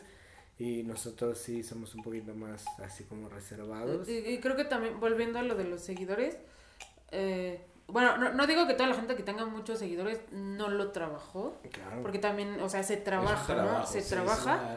mantener. Sí. Es, no, es una chinga. Pero también es cierto que hay ciertas fórmulas para sí tener más seguidores. Y, creo que las conocemos bien. Sí. No sé, subir más videos, participar en dinámicas, no sé qué. Y es, es, lo mismo, como que a veces sabemos cómo, pero no nos nace hacerlo. Y Yo ya ni uso, ya, ya ni uso hashtags. Luego subo como el, cartel y dice como, ah, aquí está, casi, ¿no? Como, ah, aquí está lo que hice. Y, y entonces luego la gente como que me dice, es que, por ejemplo, ahí está el hashtag, ¿no? De Geek Poster, de cartel de concierto en Instagram. Pues a mí se me olvida o pues lo subo. Hay, trucos, hashtags, horarios para publicar. exacto. Pero, pues, o sea haciendo estos trucos para generar eh, seguidores o likes, ¿eso qué tanto se refleja en la chamba que a ustedes les genera? Mm. Hay formas de... No sabemos decirte porque justo no... no lo tenemos, pero lo, que estaría chido fuera que eso se trabajara en trabajo y en ventas. Sí. Pues en dinero, básicamente, sí, ¿no? Sí, no, o sea, pero me refiero... Bueno, voy a hacer una analogía con, con bandas, ¿no? Con música, que a los tres nos, nos apasiona ese tema. Eh, y, lo, y, lo, hemos platicado en, en, el programa, la idea de que, por ejemplo, vas al, al, Facebook de una banda o al Instagram de una banda y 50 mil seguidores, ¿no? Y no llenan ni 200 personas en el Alicia, ¿no? Entonces, como de ahí viene mi pregunta, ¿no? ah, no, por ejemplo, yo tengo 7 mil seguidores que han salido de, pues, de la chamba, o sea, yo nunca ni he pagado ni nada. Y eso no se traduce muchas veces en, ventas. O sea, por probabilidad, por ejemplo, hago, 100 prints de algo y me siguen 7000 personas, pues chance en una de esas, por probabilidad, unas 70 estarían interesadas y muchas veces ni Un eso. 1% Ah, exacto. Y a veces ni eso. Entonces, yo no creo que se traduzca precisamente en ventas ni en chamba. Creo que es un poquito más hacia afuera y sobre todo en muchas de las estrategias de publicidad hacia afuera, ¿no? Como que chance, pues una agencia va a colaborar contigo porque es un güey como con un chingo de seguidores, no tanto porque tu chamba esté chida o algo. Creo que, esa es la diferencia entre, entre los, que tienen un chingo y los que no tienen. Pero también hay gente muy cabrona que tiene un chingo de seguidores. Sí, sí, sí. Sí, claro, claro. Son, son, son, o sea, por los proyectos, ¿no? O sea, si eres un güey que trabaja con Pixar y con esta marca y te menciona, pues vas a tener un chingo internacional, aunque tú no subas reels y aunque tú no subas nada, ¿no? Pero es como como, como eso, ¿no? Es, ese güey no hizo ningún truco, simplemente chambeó bien y los tiene como consecuencia. Y mm. hay la otra gente que tiene como unos trucos y hay gente que igual y lo combina y le va chido. Y también hay gente que tiene un estilo que simplemente ahorita está muy de moda y tal vez no es intencional, simplemente pues plasman lo que les gusta y ahorita pega mucho y pues por eso también llaman mucho la atención. Sí, claro. Sí, porque... Eh, hay estilos más vendibles que otros también, esa es la verdad. Igual que en la música. Sí, exacto. hay, como modas, ¿no? Puedes seguir cierta fórmula de hacer una canción que sabes que va a pegar. Y a la vez hay gente que puede producir canciones así, pero que no es por seguir una fórmula, sino porque pues, las influencias que tienen pues derivan en algo así y ya. En el, dibujo es lo mismo. ¿no? ¿Te acuerdas cuando decía que tenía como que iba a desarrollar una fórmula para hacer como la canción perfecta y era como, sí, el Rivers, como decía algo así. Ah, Fue como algo que dijo una vez, ¿no? Que tenía como, como, no, es que quiero hacer una fórmula para hacer la y canción. Y empezó a sacar covers Ajá, y ahora covers la neta. Perdió esa visión. Eh, sí, no, o sea, yo creo que es un mar. Y, y es lo mucho justo en lo que luego caen las, las redes que ya todo es blanco y negro, ¿no? Como o eres bien chingón o eres un idiota. Y pues no, yo creo que sí hay muchos grises en medio. En que igual eres un güey con mucho talento, pero no sabes moverte en redes, no sabes hablar con una persona y pues tampoco tienes que desarrollar muchas cosas. Debe de haber un balance, ¿no? Sí, claro. De, esto que le llaman, eh, no sé cómo decirlo, como habilidades de comunicación, ¿no? Con los sí. people skills le, le dicen los gabachos, ¿no? De saber cómo tratar a las personas, a tus clientes, ¿no? ¿no? También hay, hay, muchos casos excepcionales de gente como súper retraída, pero que tienen un talento tan cabrón que ni siquiera necesitan hablar con gente. O sea, que la misma gente los Ajá, o sea, y que los busca y ese güey también tal vez no le interesa. Hay un, hay un caso ah, de una persona a la que yo respeto en chingo que se llama, justo, él pintaba antes como Dear y ahora ya se, ya se puso su nombre, que es Jesús Benítez. Ese güey no es precisamente la persona que mejor sepa hablar ante un público, es un güey que sí le gusta mucho estar como en, su pedo, pero es un güey con un talento tan cabrón que no necesita eso, que, que lleva, o sea, que gana concursos de pintura y que de repente un chingo de gente, o sea, si saca un print seguro lo vende todo, ¿no? Porque la gente lo tiene, pero no es un güey que hable precisamente con la gente. Eh, pero porque tiene un, talento y una disciplina muy cabrona que desarrolló. En vez tal vez de desarrollar la habilidad de hablar con la gente, pues es un güey que se encerró a pintar hasta que pintara cabroncísimo y como a él le gusta también. Entonces, pues sí hay muchos grises en el que pues igual y no hablas con la gente o igual y no dibujas tan chido, pero te vendes bien. Eh, Eso se da mucho en la música. Ajá. sí, pero también está bien, o sea, luego lo de la técnica Y, y, la, y la belleza canónica y el hiperrealismo. Ah, todo eso le, le, da medio a la madre, así como, ay, qué huevo, un, cuadro realista, ¿no? Como, güey, pues toma una foto y ya, ¿no? eh, yo creo que lo, que hemos notado y lo que nos gusta de muchos ilustradores es que es gente que, que justo, o sea, pues, si tienes una lámpara pues él la va a dibujar de cierta forma en la que ella desarrolló, que se ve muy bonita o muy chingona.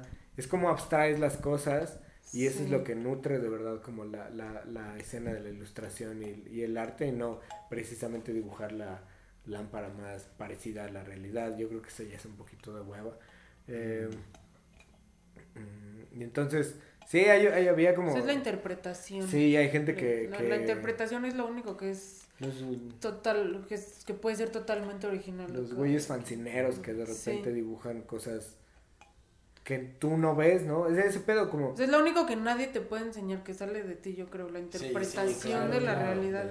¿Cómo ves eso? o sea, ¿tú dónde... Punto de vista. ¿Dónde ves eso que tú dibujaste, güey? Porque yo nunca había que ni te lo pueden copiar, ni lo puedes enseñar, no sé, Órale. Sí. Como la, la, la, comedia, he visto que es algo parecido, o sea, como que la comedia no se puede enseñar. No, no, no.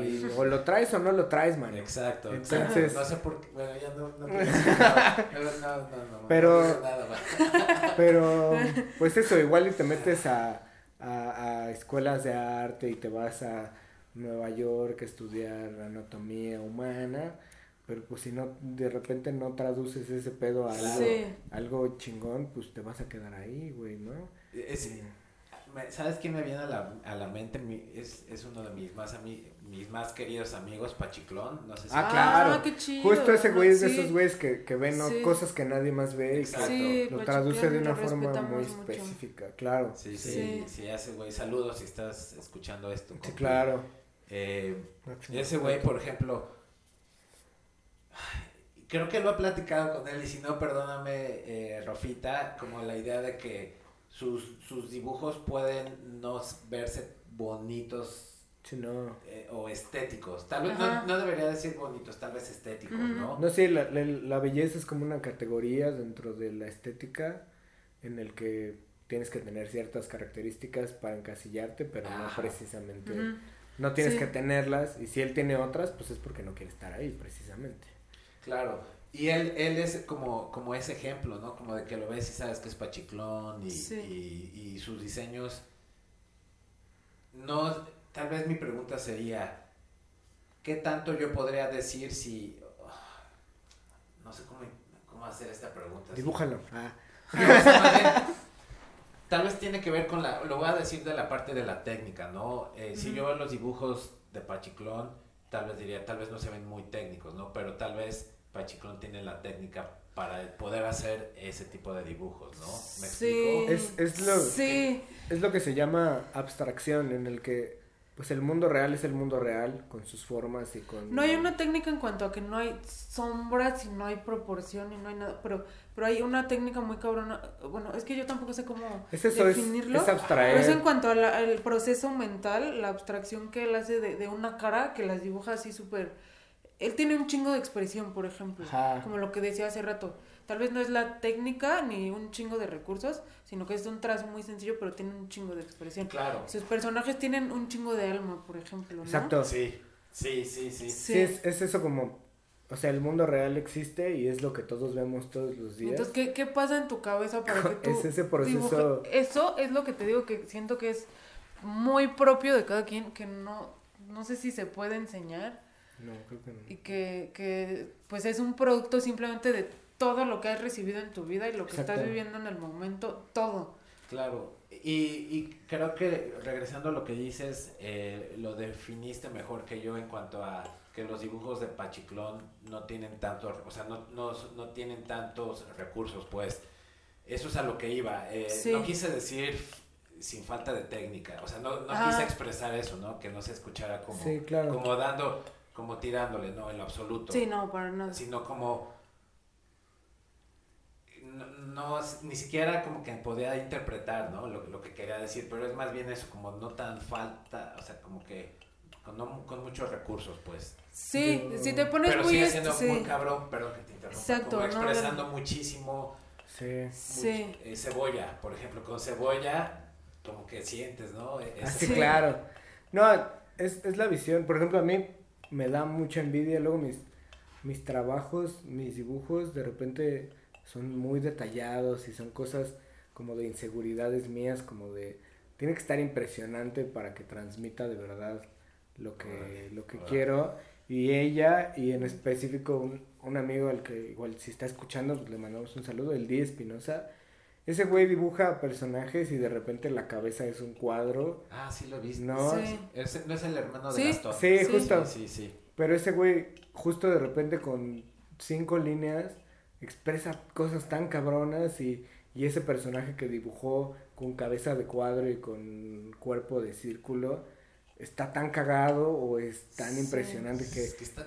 Pero también eso de las inseguridades Sí, claro. es un tema muy cabrón, que según yo el estilo de cada, cada ilustrador viene de, de esa interpretación que decíamos ahorita, muy personal, muy mental, y de las limitaciones también, porque ah, había una cita, pero no la recuerdo textualmente, que era de este... Ay, ¿cómo se llama? Bueno, es este, el, el, el güey que dibujó el cómic de Ghost World. No sé si lo conocen, hay una película de los noventas, igual sale Steve Buscemi. Bueno, se me olvidó el nombre de ese güey. Pero ese güey, pues es un, pues sí, dibuja cómic así muy, muy noventero, como de la onda Fantagraphics independiente. Este, también hizo muchas portadas de discos. Y ese güey decía algo como que en las limitaciones que tiene cada quien, es en donde bueno, como yo lo entendí, es, cada quien tiene sus referencias, ¿no? Como artistas que quiere imitar sus ideales, pero a veces no tienes el nivel de, pues, de técnica como para copiarlo. Y entonces en ese margen de las limitaciones en el que no puedes copiar lo que hace la otra persona, ahí es donde pasa algo en tu cerebro que resuelves de algún modo. Y esa es la ahí es donde se impregna tu sello personal, en la limitación en cómo resuelves algo que no puedes hacer, que no puedes hacer igual que el otro. ¿Y, y ustedes hasta qué punto hacen que se mueva esa limitación? O sea, ¿cómo? Es que no quiero decir la palabra reinventar porque me cae esa frase, pero ¿cómo? Sí, pues lo voy a decir de esa forma. ¿Cómo hacen que ahora, bueno, tenía esta limitación, estoy cómodo en esta limitación o quiero aprender y tener otras habilidades y ahora mi limitación va a ser es, es prueba y error en realidad, como... Eh, muchas veces la limitación en realidad está mucho en tu mente en realidad. Eh, eh, es más bien, no es como...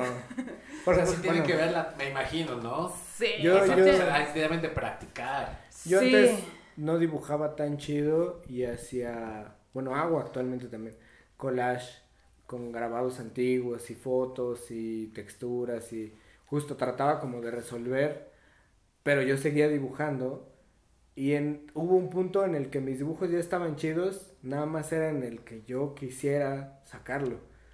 Y pasó un buen rato, eh, o sea, en lo que... O sea, sacarlo al, al público. Ajá. Y hubo un día en el que pues se presentó la oportunidad, se logró bien, me tuvo satisfecho, pero en realidad, o sea, yo ya dibujaba así desde hace tiempo. Mm. Fue más bien en el que yo me liberé, en el que tuve como, pues aposté y hice la prueba de que pues igual y, pues a ver cómo, cómo se vende esto, cómo responde la gente, o si igual y la banda no lo prueba y me pide algo como lo que venía haciendo ya. Y entonces sí pasó y dije, ah, bueno, ya de aquí, justo de aquí en adelante ya voy a intentar combinarlos. Y también hubo un punto en el que dije, ya no voy a hacer collage, o sea, ya voy a dibujar todo yo. Ahí pasó que ya me lo pedían, Así como, ay, es que vi esto que me gustó, entonces, bueno, pues, satisfaces. Yo creo que es más un proceso mental más que de técnica. Igual y tienes la técnica ya, pero tú no tienes la confianza contigo mismo y analizas la situación en la que dices, ah, pues esto ya me salió bien, lo voy a soltar a ver qué pasa. A veces, a veces. O sea, te refieres como a atreverte a, a dibujar algo que no te crees ah, capaz. Sí, ah, bueno, eso, sí, eso sí. Eso, en realidad es algo que yo hago todo el tiempo, que trato de que cada cartel que haga sea el mejor que haya hecho en mi vida, mm. porque el que sigue tiene que estar mejor que ese anterior. Sí. Y el anterior pues puede estar chingón o no, pero el que sigue tiene que tener ese mismo esfuerzo de que pues los otros ya fueron, este tiene que ser el mejor que haya hecho. Y también a veces es como, pues, pues chance no es el mejor, pero sí está bien, güey, ¿sabes? o sea, como, como iniciar con esa intención, pero no precisamente terminar con esa intención, porque en el proceso pueden pasar mil cosas claro. en las que, pues chance no es el mejor, pero te gustó lo que estás haciendo y te tienes satisfecho, pero empezaste con ese ímpetu de, este pedo tiene que ser lo mejor que haya hecho en mi vida. A veces también te topas con pared y tienes que saber cómo solucionarlo. y ahí sí creo que a veces si eres consciente de una limitación y a veces no la puedes resolver y entonces le das la vuelta de algún modo. Por ejemplo, yo recuerdo, no he vuelto a encontrar esa entrevista, pero estoy segura que alguna vez vi una cita de Todd McFarlane. Ah. Que decía que al principio cuando dibujaba Spawn, sí, no, me encanta Spawn, por ejemplo, pero que al principio lo hizo con esa capa tan, tan larga y tan cabrona y llena de pliegues porque no le salía chido el cuerpo. Entonces que usaba la capa para esconder las partes del cuerpo que no le salían. Sí, eso pasa.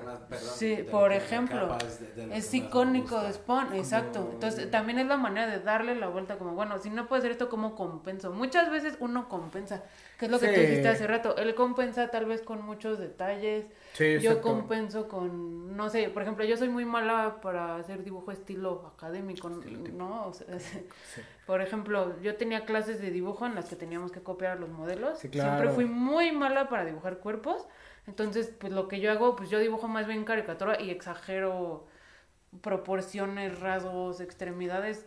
Rara vez las hago como son. Y luego muchas de esas limitaciones también determinan el estilo y una época. Y de repente hay gente en la historia que revive esas limitaciones nada más como para para remembrar, como, como carteles de punk, ¿no? Así como que, por ejemplo, nos gusta, a ah, nosotros nos gusta de repente meterle así, como es que quiero que se vea como fotocopia, ¿no? Sí. Pero esos güeyes no tenían de otra, tenían la limitación de que eran fotocopias o no.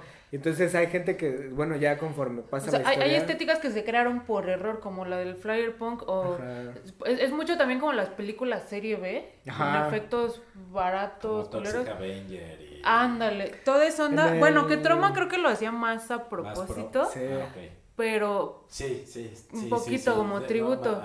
Pero, pero pues esas películas tienen una estética muy particular que existe porque ellos no tenían dinero para hacer las cosas mejor.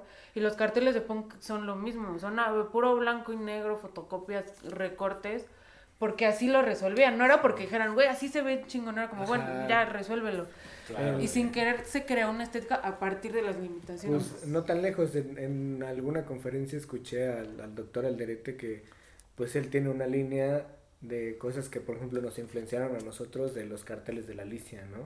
Ah. Que eran ciertos colores, ciertas texturas y él decía, pues es que era una limitación económica de que es offset y va a salir como movido, entonces era más bien usar esa limitación a tu favor y es algo que de repente nosotros movemos el color para que se vea como movido. ¿Eso es offset? ¿Mover el color? No, no, no, el offset es, es, pues es un tipo de impresión ah, barata. industrial barata, digamos. Es un tipo de ah, para, para Sí, así, para que salgan un chingo que a veces no es tan precisa, entonces ves el color de Él decía, Entonces yo creo que por eso ese güey hace sus trazos súper gruesos, plasta de color, porque, ya porque luce chido cuando se desfasa. Y los, los colores decía que él ponía pantones, ¿no? Y el güey del offset, ah, pues es amarillo.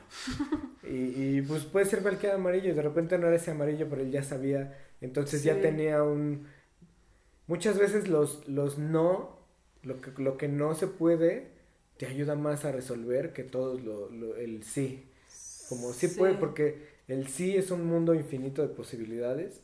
Y, y sobre todo, por ejemplo, yo con los clientes tenía un cuestionario que era como, dime qué no puedo hacer. Porque de repente eso te ayuda un poco más fácil. Ah, o sea, tú le preguntas. Ah, como a delimitar, como tengo estos límites, me quedo aquí adentro y ya sé que sí se puede y lo puedo usar a mi favor. Y justo era lo que, lo que, lo que Alderete nos dijo que era como, güey, yo sé que puedo usar amarillo, rojo, negro, verde y ciertas cosas y que se va a mover. Y entonces uso eso a mi favor para que se vea bien. Sí. Entonces muchas de esas, de esas, el pinche Jack White le encanta que sus canciones suenen como, porque antes sonaban así, pero por limitaciones económicas y este güey invierte dinero a que salga así como a él le gustaba que se escuchara. Entonces, sí. esas limitaciones muchas, incluso, o sea... Las limitaciones que te pone la industria, ¿no? Este, por ejemplo, tu playera de, de Whitsnake está muy chida. Y solo son dos tintas y está resuelto a dos tintas y se ve todo así, humo, serpiente. Sí, claro. Creo que esta la hizo el Mico, si no me Ah, muy, muy chido ese güey, muy buenos flyers en aquella época de los grises. Pero te interrumpí, decías de la playera, ¿no? La limitación de... Sí, pues ahí nada más son dos colores. A veces cuando alguien te pide, voy a sacar una playera, pero que no se puede hacer tres tintas, más fácil lo resuelves que si te empiezas a clavar. Agarras tres horas a resolver el color nada más. En Photoshop mix todos los colores del mundo tienes y te tardas más, te pierdes en las posibilidades. por, por, ¿cómo le dicen? Parálisis por opciones, ¿no? Ándale, ándale. Entonces creo que, el mundo pues, digo, no, no sé a ti, pero a mí siempre me ha apasionado mucho eso de o sea, creo que a mí el arte que me gusta en general, no, no, no todo, pero casi todo, es el que es reproducible. Sí. Como la serigrafía, todo lo que yo voy en playeras de bandas. Porque todo se resuelve también con pocos recursos. O sea, tiene dos tintas, ¿por qué? Porque sale más barato a dos que a tres, que a cuatro, a cinco. Pero se ve bien chida. También luego está chido ponerte el, el reto como de hacer algo muy chingón que sea, por ejemplo, blanco y negro, nada más, ¿no? Y tú te lo pones y a la gente luego le ayuda económicamente, como pues si eso era un cartel, pues es una tinta, ¿no? Y, y, también... Porque digitalmente luego sí te pierdes mucho en, todas las opciones. No, y también incluso analógicamente, o sea, puedes hacer un pedo con acuarela que tiene degradados y tonalidades y pues chance eso no va a salir en una impresión serigráfica en reproducción. Entonces, también eso hemos estudiado mucho en ver cómo otras personas resolvían sus cosas, como con una o dos, tres colores. O la onda de los semitonos, por ejemplo, de los, como en los cómics viejos que pues para dar cierto color, en vez de imprimir el color directo porque no lo tenían, no se podía, pues ponían puntitos de distintos colores para que se viera como otro color. Eso también es una limitación. Y eso muchos lo, lo, imitamos nada más porque nos gusta cómo se ve. Hay una, hay una, una página, bueno, una iniciativa de gente que hace texturas y pinceles digitales para Photoshop y para Illustrator. Se llama True, True Grid Texture, Texture Supply. Es un güey, empezó un güey que le gustaba como esa emulación de semitonos y de cosas antiguas. Y entonces empezó a, a emular esos pinceles y esos efectos. Y justo ahorita el, el, producto que sacaron ahorita es como, como una acción de Photoshop que hace, que divide tus colores en cuatro o cinco semitonos como en los cómics viejos. Y así. no se ve la plata, sino que se ven como puntitos encimados que intercalados te dan un Pero justo eso era una limitación económica y hoy en día quieres emular eso porque salió Está chido. interesante eso, ¿no? No sé si han visto los... Bueno, eso creo que no lo han replicado, pero no sé si conocen o han oído de... Bueno, ya no existe, Rocotitlán. Ah, claro, claro. Estaba en, en Plaza... Insurgentes, ¿no? ¿Estaba? por la Plaza de Toros ¿Han visto los, los calendarios? Sí, todo, con, todo es con letra mano. Sí. Ah, eso también es, es, es justo como... Son cosas que atesoramos nosotros porque son gente que hizo esas personas inconscientemente y por una cantidad de, de, de cuestiones económicas y de rapidez. Y son cosas que nosotros... Que derivaron una estética muy particular. Luego, luego sabes que es de. Justo hoy compré, fuimos a un tianguis de antigüedades y antes los libros, por ejemplo, la, cuando, en, la tiempo, en los tiempos de la imprenta de, de Gutenberg, cuando, cuando se inventó, la única forma de ilustrar los libros era con grabados, con silografía, en madera.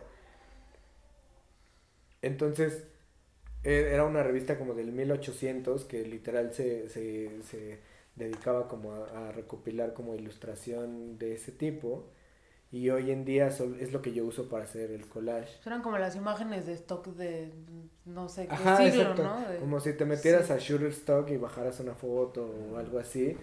Era como eso, pero en ese tiempo, ¿no? Y entonces había gente que ilustraba eso y era grabado. Pero era la única forma que tenían, ¿no? Y también, pues ya cuando, justo el offset es lo que sustituyó a, ese tipo de impresión. Ahí ya podías sacar fotos, imágenes, ya era una cosa mucho más barata y rápida.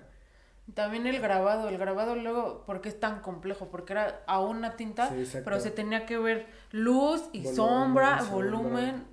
Imagínate resolver eso a puro... Sí, son gente que... Está muy cabrón Y justo está chido como... Es en realidad lo que nos... Lo que, lo que nos ayuda a, limitar esas limitaciones que... Pues si tienes Photoshop, en realidad tienes una cantidad de posibilidades infinitas. Todo, sí. Es mejor moverse entre las limitaciones o de repente nos damos cuenta que sí nos movemos entre limitaciones en vez de engolosinarnos con el mundo de posibilidades que hay. Y si de repente haces pruebas, pues igual y no te gusta o le agarras el pedo y entonces ya lo usas, ¿no? Claro, sí, está cabrón, o sea, bueno, más bien muy interesante porque los jazzistas, los que ya tienen un nivel de conocimiento teórico así inmenso, muchos regresan a lo básico y mm. es esa cuestión que dicen, ¿no? Es como, o sea, pues es mejor nada más tener, pues, o sea, tal vez no lo dicen como, como tal, pero así, así lo ven como desde la perspectiva de menos es más. Ah, sí, claro.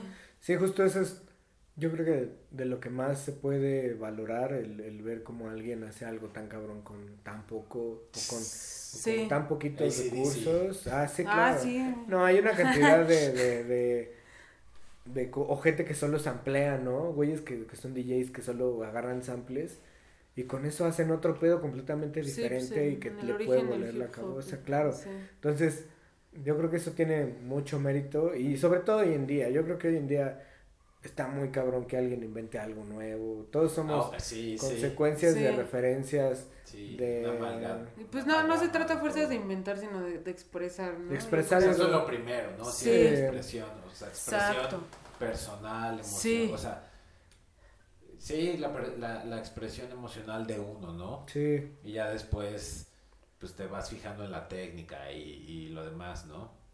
Sí. y pasa, o sea, si escuchas una banda que empezó cuando tenía 16, pues seguramente no tenían la técnica, pero tenían mucho que decir y de repente chance ya sus letras están medio, ah, pero ya son unos güeyes muy virtuosos, ¿no? Entonces eh, se empieza a notar y, y entonces tienen otros valores, porque pues son personas al final, o sea, Claro. son personas que viven en consecuencias diferentes y que por lo mismo expresan cosas diferentes y también pues cambian y los tiempos cambian también, ¿no? O sea, Claro. En la, en la música es hasta cierto punto divertido. Por, Sí. O sea, me viene a la mente como Blink 182 o Green Day. Ah, claro, que hacen sí. ya señoras de casi 50 años tocando de All the small things. Ya sabes, como. Sí, como- no, ya no, ya no hace, pues lo hacen por- obviamente por una onda de nostalgia, pero ya no son esas personas. Exacto, exacto. Sí. Y, y se. Y se y lo- bueno, al menos yo lo interpreto de una forma. No, no diría falsa, pero. Pero No. ya no me la creo, pues. Sí. O sea, no, bueno, ¿saben? O sea, ya, ya es como, güey, ya tienes 50 años, ya no me creo que estés cantándole a tu high school sweetheart, ¿no? Sí. Claro. Sí. Pero, pues sí, bueno, también el mercado, hoy en día sobre todo, pues justo mencionamos, bueno, ella y yo platicamos de este festival que salió apenas de When We Were Young, Ah, ¿no? que, Así que como, rompió así el Güey. ¿Cómo de todo. que cuando éramos Sí. jóvenes tenemos, o sea, la gente tiene 30 años, güey, ¿no? La que escuchaba eso. No, o sea, ya la nostalgia, Bueno. De 30 a, a, a 40. Hay muchas de esas bandas de mi generación. pero ¿no? la nostalgia Sí. ya, ya, ya hoy en día ya es algo que se genera así. O sea, ya Sí. no es, ya no es de, ah, ya hace 10 años. O sea, al- 15". alguien está diciendo en Twitter que era como el, el 90s Pop Tour, pero demos. O sea, como que está empaquetado ya para, para, güey, te estamos vendiendo nostalgia. Así ya te lo están diciendo Sí, en la cara, te es estoy nostalgia. vendiendo Ah, sí, sí, sí, nostalgia. ya, no, ya no hay. Y lo compran, Y pues es sí. nostalgia inmediata, porque son cosas, no que, o sea, yo tengo 26 y sí escuchaba mucho de eso cuando era niño incluso, pero no soy un güey de 60 que le dice, güey, cuando eras joven, pero no, o sea, sigo siendo un joven adulto o un joven de la edad mediana, pero ya la nostalgia ya... Ya es este pedo de que pasa mañana. Ay, ¿te acuerdas de ese pedo? Y pasó Ah, hace sí. dos años, ¿no? Pues sí, pues por la velocidad Sí, de la todo. velocidad yo de creo, las cosas. El ritmo de vida, etcétera. No, claro. Y lo, lo, lo interesante de lo que ustedes hacen es que ustedes pueden tener 100 años y su técnica puede seguir siendo, o sea, puede pasar la prueba del tiempo, ¿no? Ah, sí, claro. Y- Ojalá. y- Ojalá. y tal vez su técnica haya mejorado y demás, pero con las bandas, por, o sea, muy pocas bandas eh, logran, ¿no? Así tener El envejecer 80 bien. años y saber hacerlo bien, ¿no? O sea, Sí, ya no es lo mismo, eh, no sé, ver a Sepultura cuando vinieron aquí a Ah. Juan de la Barrera a, a ahora, ¿no? O a Max Cavalera o al mismo baterista, ¿no? De que Sí, toca una y ya, chale, sí. Pero es, igual es, está padre, ¿no? Sí, sí, Pero sí. con lo que ustedes hacen, eso es- eh, lo, lo estaba pensando ahorita, como tal vez el tiempo no es tan limitante en ese aspecto. De repente puedes tener, pues hay que tener cierta visión. Por, a mí, por ejemplo, Fate No More, a mí se me hace como, o sea, eran güeyes muy cagados y, y Mike Ah, Patton hacía su y, y, Órale. y hacían cosas Sí. muy Sí, así sí. de repente chistosos. Pero hoy en día ya son güeyes como que, y se las sigues creyendo, a ellos sí se las sigues creyendo. exacto, Que de repente, o sea, pueden tocar las del último y pueden tocar Epic y dices, ah, bueno, está bien, está, está Sí, sí. chido. No, te emociona, te O- emociona ver. bueno, no y emociona. por ejemplo, Sí, sí. O, o como Radiohead, que así como esos güeyes odian todo lo que hicieron antes y si las tocan es porque andaban de buen humor y para hacerte un favor, pero no porque ellos quieran o se identifiquen ya con, con lo que hacen. eh, eh, eh, y hay gente pues a la que sí, chance, pues, pues le gusta su propia nostalgia de lo que hicieron y, mm. y, y siguen deseándolo y de repente hay gente que sí le puede gustar, pero pues sí, sí hay de todo y también no creo que esos güeyes anden pensando en eso precisamente. Sí, está cabrón, está cabrón no quedarse en, en los años dorados, ¿no? Y sobre todo bueno, ustedes no me imagino, o sea, los ilustradores, diseñadores, no, no sé si les pase tanto como a los músicos, ¿no? De que siguen, por ejemplo, Radiohead, no sé qué opinen, ¿no? De que, de que no tocan Creep ni, ni sus hits. O sea, a mí en lo personal no soy muy, o sea, soy, escucho los discos, pero no pagaría por verlos. No sé si ustedes ah, que, son, que son fans, ¿qué piensan de, de que pues, no tocan Creep? A mí me gusta yo sí, com, yo sí comulgo mucho con esa idea. Yo tengo pósters que, que, es como, ay, tú hiciste eso. Es como, sí, güey, ya hice otras 20 otras cosas, ¿no? Con las que me identifico un poco más. Y ya sé hacer otras cosas también. De repente a mí sí me da huevita ya como regresar y volver. Y pues ya no soy esa persona.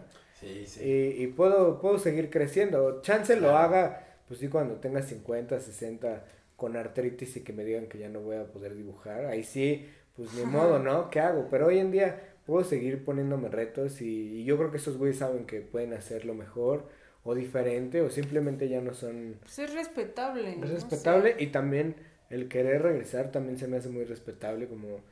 Eh, no sé, los Psychos, por ejemplo, cuando, ah. cuando eran ya gente mayor y se reunieron y tocaron las únicas 10 canciones que tenían, Exacto. pues qué más podían hacer, ¿no? Sí, sí. Entonces, sí, hay casos. Eso también está chido. Yo creo que, por ejemplo, lo de Blink 182 y Green Day, que más bien no han parado, pero siguen tocando las canciones de antes, pues más bien igual y detente tantito y madura y haz otras cosas, y luego vas a hacer otras cosas más chidas. Pero siguen Luego hasta las nuevas tratan de emular las cosas viejas que sacaron y menos se las crees, ¿no? Exacto. Sí, pues yo creo que sí es madurar como persona y también desear y sacarle el varo a la raza que, que le compra que le compra nostalgia. De, no sé, es como si siguiéramos, en vez de hacer nuevos pósters, por ejemplo, sacáramos reimpresiones de los que ya hicimos. Eso sería un poco... O sea, como el equivalente, ¿no? Ajá. Mm. De repente si tienes 40 años y, y la gente te pregunta por ese póster, pues dices, ah, pues igual y... Pero ya pasaron 20 años y ya tuviste un proceso. Pero esos güeyes llevan 20 años haciendo el mismo disco tras el mismo disco tras el mismo disco. Sí, sí. Entonces, mm, pues no. Yo, así luego me pregunto, eh, con Caifanes, ¿no? Que no han sacado disco desde el volcán, no sé cuál fue el último. Así de, los vas a ver al auditorio donde toquen, no sé, vas en abril, te esperas dos años, vas y no han sacado discos, vuelven a tocar, o sea, porque pierde, pierde esa emoción como de... Sí, claro. O sea, como algo con lo que dices, ¿no? Como de... Si fuera... Fan pues ya no es un suceso. Sí, no, ya no. Sí. No, pues, eh, pues eso hay que saber leer bien. Pero llenan. Exacto, siguen llenando y siguen siendo los headliners del, del, Vive, Latino, ¿no? Que van a, y a mí me gusta Caifanes, ¿no? no O sea, se me hace extraño que la gente siga pagando por ver algo que viste. O como Luis Miguel, ¿no? Que... Claro, sí. Él, Él, él, él, en específico creo que tiene un poquito más del morbo, así como, ay, ¿qué tal que ahorita sale bien ah, bueno, sí, no, un poquito. Ah, ok, o sea, ese es super catch como para ahí ya, ahí ya es un poquito más de... A ver con qué mamá Molotov también, ¿no? Molotov, Bueno, que sí, Molotov más cosas, pero no sé, no creo que toquen mucho de lo nuevo tampoco, ¿sabes? Mm, no sé. O sea, los fans, por, ah, bueno, te pregunto tú que eres fan de Radiohead, los fans de Radiohead que van a sus shows saben, o sea, van con la idea de que no van a escuchar sus hits. Sí, sí. Sí, yo fui al, al, palacio de la Moonshade Pool y dije, ah... Hasta ven feo, ¿no? A los que quieren escuchar Creep Sí, sí, es como, ay, no. Eh, sí, sí, este, este, Ese no es este, fan de verdad. Ajá, exacto. Así se pone, ¿no? Así son esos güeyes. Ah. no, yo sí, yo sí sabía así de, de que, no, güey, o sea, si escucho una de antaño es porque ese güey se levantó de buen humor y, y quiso dar fanservice a la gente, pero no porque él esté ansioso. Ah, pues en el de los Raccoon Tours ah, estábamos en el plaza y uno de estos güeyes empezó como a corear una canción y la gente lo siguió y, se vio como ya White estaba bien emputado, como yo no quiero tocar esa, güey. O sea, esa no, güey. Y la empezó a tocar, pero se vio claramente como el Jack White estaba bien emputado porque el otro güey incitó a la gente a pedir esa canción. Entonces, sí, sí, sí se sabe que, que puedes... Que esperar. Que, Ajá, que puedes esperar. Y también sabes a quién sí le mama tocar los de los, hits. Sí, o sea, de Metallica, sabes que a cualquier ah, concierto que vas vas a escuchar Master of Puppets, ah, sí. Enter Sadman. Sí, pero también hay bandas que vas a ver porque quieres escuchar lo viejo, ¿no? También está ese caso. No sé, Metallica me interesa más escuchar Seek and Destroy que lo de sus discos ah, nuevos. Tal vez eso no es justo para ellos, pero no sé. También que les manda a seguir tocando, ¿no? Pues también porque ellos no, no experimentan tanto con su música, no porque tengan que. Ay, experimentaron así sacando. Bueno, ok. En los 90 sí, sí. Ándale. No, luego también la gente experimenta y los fans, ay, no, eso no está chido. Sí, también, también. Lo, viejo. Sí, es, sí, en cuestión de música es como, como interesante la cuestión de hasta qué tanto eres tú egoísta con tu arte. Sí. Ah, eh, o hasta qué tanto, eh, pues sí, te haces tu arte para que sea para ti, no, no tanto como, como, Se me olvidó que existía el de Lulu con Lulu. Ah, sí, cierto. sí, es cierto. Sí. Y la, la reacción que hubo.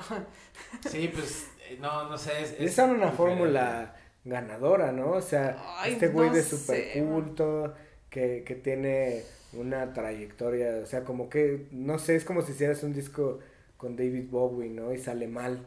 No, es como, ah, pues. No sé, no sé. no, no, sé. Con Iggy sale mal, ¿no? Es como, ay, el disco con Iggy estaba bien feo, ¿no?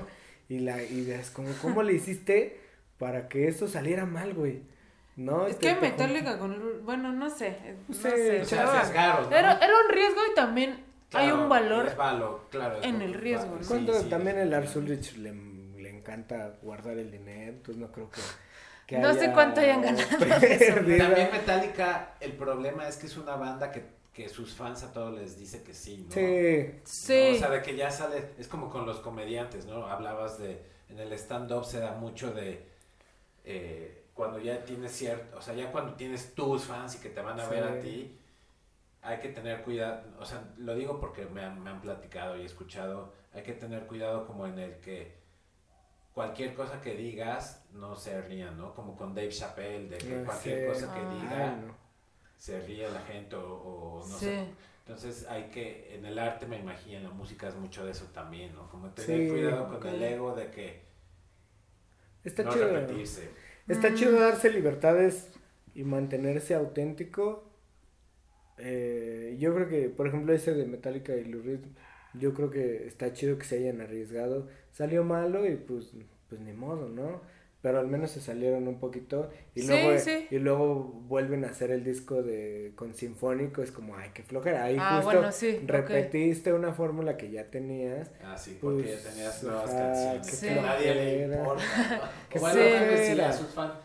Está chido, yo creo que es un poquito más respeto. Es lo mismo, por ejemplo, en la tele, en específico, por ejemplo, ahorita con Netflix y todo, luego hacen puros refritos, ¿no? Como que pagan una licencia para hacer un remake de algo que ya funcionó y muchas veces deja de lado las historias originales y luego pues pasa Breaking Bad y pasan este tipo de historias originales que si les das la confianza se vuelven un putazo, pero en vez de eso prefieren como pagarle una licencia a estas personas y hacer un refrito de lo que sea, ¿no? En vez de, contratar escritores muy chingones y que te hagan una historia nueva y le arriesgas mejor a eso, la licencia ya la pagaste, por ejemplo, ¿no? Y ya perdiste el varo de la licencia. Y el pinche Seinfeld está en su casa hinchándose de dinero. En vez de eso, pues igual ya hazte otra serie de comedia o algo así. De, eh, y yo creo que eso pasa mucho en las bandas también que pues en vez de, de experimentarlo y de hacer sus cosas, pues sí, ¿cómo ves si, si sacamos un, la parte 2 de, un disco? Un recopilatorio o, un, este, disco de o uno de, dúos. Ajá, exacto. Entonces, eso, eso pasa en, en todas las industrias incluso en, en la gráfica, pues sí hay gente que dice como, ay, Pues lo que decíamos de a veces nada más complacer a un cliente porque pues te hace un paro. Pues, en este caso, pues sus clientes son millones de personas alrededor bueno, del mundo. Sí, sí no, y llega un punto donde las bandas se convierten en empresas. O sea, Metallica tiene... Sí obviamente su gente de, de, management, su gente de merchandise, de marketing que les dice marketing, exacto, PR, eh, también los que los técnicos, ¿no? La gente que cuida sus bodegas, o sea, es una empresa, ¿no? De que si Metallica dice eh, ya no vamos a tocar, es no sé cuántas personas perderían trabajo, sí, claro. Entonces también, también lo veo por ahí, pero a mí, por ejemplo, al revés, un ejemplo al revés, justo desde F-Heaven otra vez, esos güeyes tocaban algo muy específico y muy raro, que, que hasta se sentía como raro. Bueno, ella decía así que escuchaba de F-Heaven y decía como, o sea, está chido, pero la está... verdad es que lo escuché, no sabía si me gustaba o no, pero sabía que era algo diferente que me entregó. Sí captó mi atención. Como el post-rock. Sí, me sentía rara escuchándolo. Y este güey gritando así como de death metal. Sí. Y entonces el último está mucho más suave. Pero entonces estos güeyes, o sea, en vez de experimentar, como que dijeron, pues ahora quiero hacer algo diferente un poquito más amigable y, y mucha gente les tiró así como, no, es que ya no, es ese pedo, ajá. y, y, lo hicieron bien. O el King Gizzard, por ejemplo, esos güeyes sacan como cuatro discos cada año y todos son diferentes. Sacaron uno de Trash, que es como... Bien ochentero. Pues sí, se escucha como Trash. que suena como a Metallica. Sí. bien hecho. O sea, le salió muy bien. Entonces, pues sí, o sea, puedes irte por esa línea, ya sabes que, o sea, si yo me pusiera a escuchar justo el King Gizzard, pues sé que igual y dos de esos no me van a gustar, pero igual los otros dos sí, y son muy diferentes a los otros, a esta gente que justo pues saca como la reedición, el recopilatorio, el, el dúo, la, la versión musical de mi disco ahora, pero es un musical, entonces... Pues acústico. Sí, acústico. Lo de los acústicos ya dio flojera. Sí, sí. Que bueno, Melvin sacó uno, ¿no? Hace poco. No manches, no me enteré. Yo no sé. Bueno, por ejemplo, ahí sí ya sabes, está, ahí estaría raro, ¿no? Como cómo le hicieron. Pero pues no sé si... Es, que creo que eso es eso lo que hace Melvis como banda. Creo que, eh, bueno, solo que quiera ser eh, famosillo, ¿no? O sea, famoso mainstream de, de top 40, ¿no? Eh, que puedan hacer lo que quieren, ¿no? Y, y ellos mismos hacen dentro de su campo hacen todo, ¿no? Sí. Eh, se me fue el tren de, del pensamiento. no, pues eso como, como ser auténtico y hay un rango del Mike Patton con Tomahawk, que es un pedo así bien raro, con filtros y con... Pero, y tiene Fate No More y tiene otras 10 bandas y con cada una hace cosas como bien diferentes y se da chance. Ese güey creo que es el mejor ejemplo para con No More el güey supo entrar en el momento perfecto para saber hacer dinero y con ese dinero hacer cosas interesantes. Y no que, que, que, bueno, Real Thing es, es mi, mi favorito, creo que de esos güeyes. Es el que pues, por Epic, ¿no? Claro. Sí. Y el güey está increíble que con ese varo haya, bueno, de entrada haya metido a Mr. Bungle a Warner, ¿no? Ah, claro, sí. Y bueno, luego hizo IPECAC y eso con todo el dinero que hizo con ah, ¿no? Que, que IPECAC le ha dado eh, cabida, pues bueno, Melvins y, bandas súper extrañas. De, ese, de otra forma no No, esas, o sea, esas madres jamás van a llenar un estadio o algo así, ¿no? O sea, tampoco tienen que, ¿no? Sí, no, o sea, las descubre quien las tiene que descubrir y ahí siguen, ¿no? Sí. Después de tantos años ahí siguen. sí, pues de repente sí pasa mucho que músicos pues tienen su proyecto que saben que y en el que también de repente tienen cierta zona en la que pueden actuar y de repente se inventan otra otra banda o se juntan con otros dos, tres güeyes que están igual de locos y hacen algo bien diferente. Y luego te das cuenta que son las bandas que fueron eh, la influencia de otras que fueron hiper famosas. Ajá. ¿No? Como pues con Honey, por ejemplo, Nirvana. Ajá, claro. Pues si Honey nunca despegó así tal cual, sí, Nirvana, pues. O Fate No More y Korn, ¿no? Que ah, claro, sí. el nivel de Korn, ¿no? Korn. Sí. De hecho. Sí, todo, en realidad, todo ese pedo del nu metal Que, que venía de esas influencias, pues son güeyes que no, que no alcanzaban ese nivel de estrellato porque pues no estaban en el momento, ¿no? No, y mucha gente diría que Fate No More es One Hit Wonder. Pues podría, sí, eso sería muy desde la ignorancia, la verdad. Sí, eh. en, el programa de MTV de One Hit Wonder. Así está, ah. Ay, no, pues qué ignorantes, la verdad. Pues es que sí fue el hit, ¿no? No es lo único que pero tienen. One Hit Wonder, o sea, Por ejemplo, el, el, tienen hasta el cover de, de Easy. Ese es otro gran hit. Pero pues también es algo medio... No, pues puedes decir lo mismo de Radiohead y de Creep, que en realidad no creo que, que, otra canción sea tan famosa como Creep y, y tienen... A ese nivel. A ese nivel de, de, de que la gente la conozca, pues es de ahí para abajo pero no porque, porque sea un one. sí, no, por eso es One Hit Wonder también. O sea, Radiohead ya vive de, del cheque que les deja. El, el Creep, no sé. no sé, yo sé. Yo sí pagué, yo sí pagué mis mil varos por el, por el Shade Pool y el concierto creo que no lo pagué, pero sí... Más bien ya, o sea, a lo largo de la vida se hicieron de sus fans que ya... Y tampoco soy tan, tan no objetivo, por ejemplo... Trascendieron y no por tener hits. El, el, el King of Limbs me caga y así como, güey, si hubieran venido es, en ese disco no voy, está bien feo. Entonces, eh es, es, es desarrollarse como a lo largo del, de la vida y, es, y, y en realidad pues esos güeyes deciden que su vida va a ser eso, ¿no? Como hacer una banda y chances de deshacerla o, o hacer otra, eh, no sé. Y que pues todos están en la misma como, en la misma onda, ¿no? De que, hablando de Radiohead, ¿no? De que todos vamos a estar de acuerdo que la, en la banda se va a experimentar siempre. Vamos a seguir una fórmula de A más B igual a C, ¿no?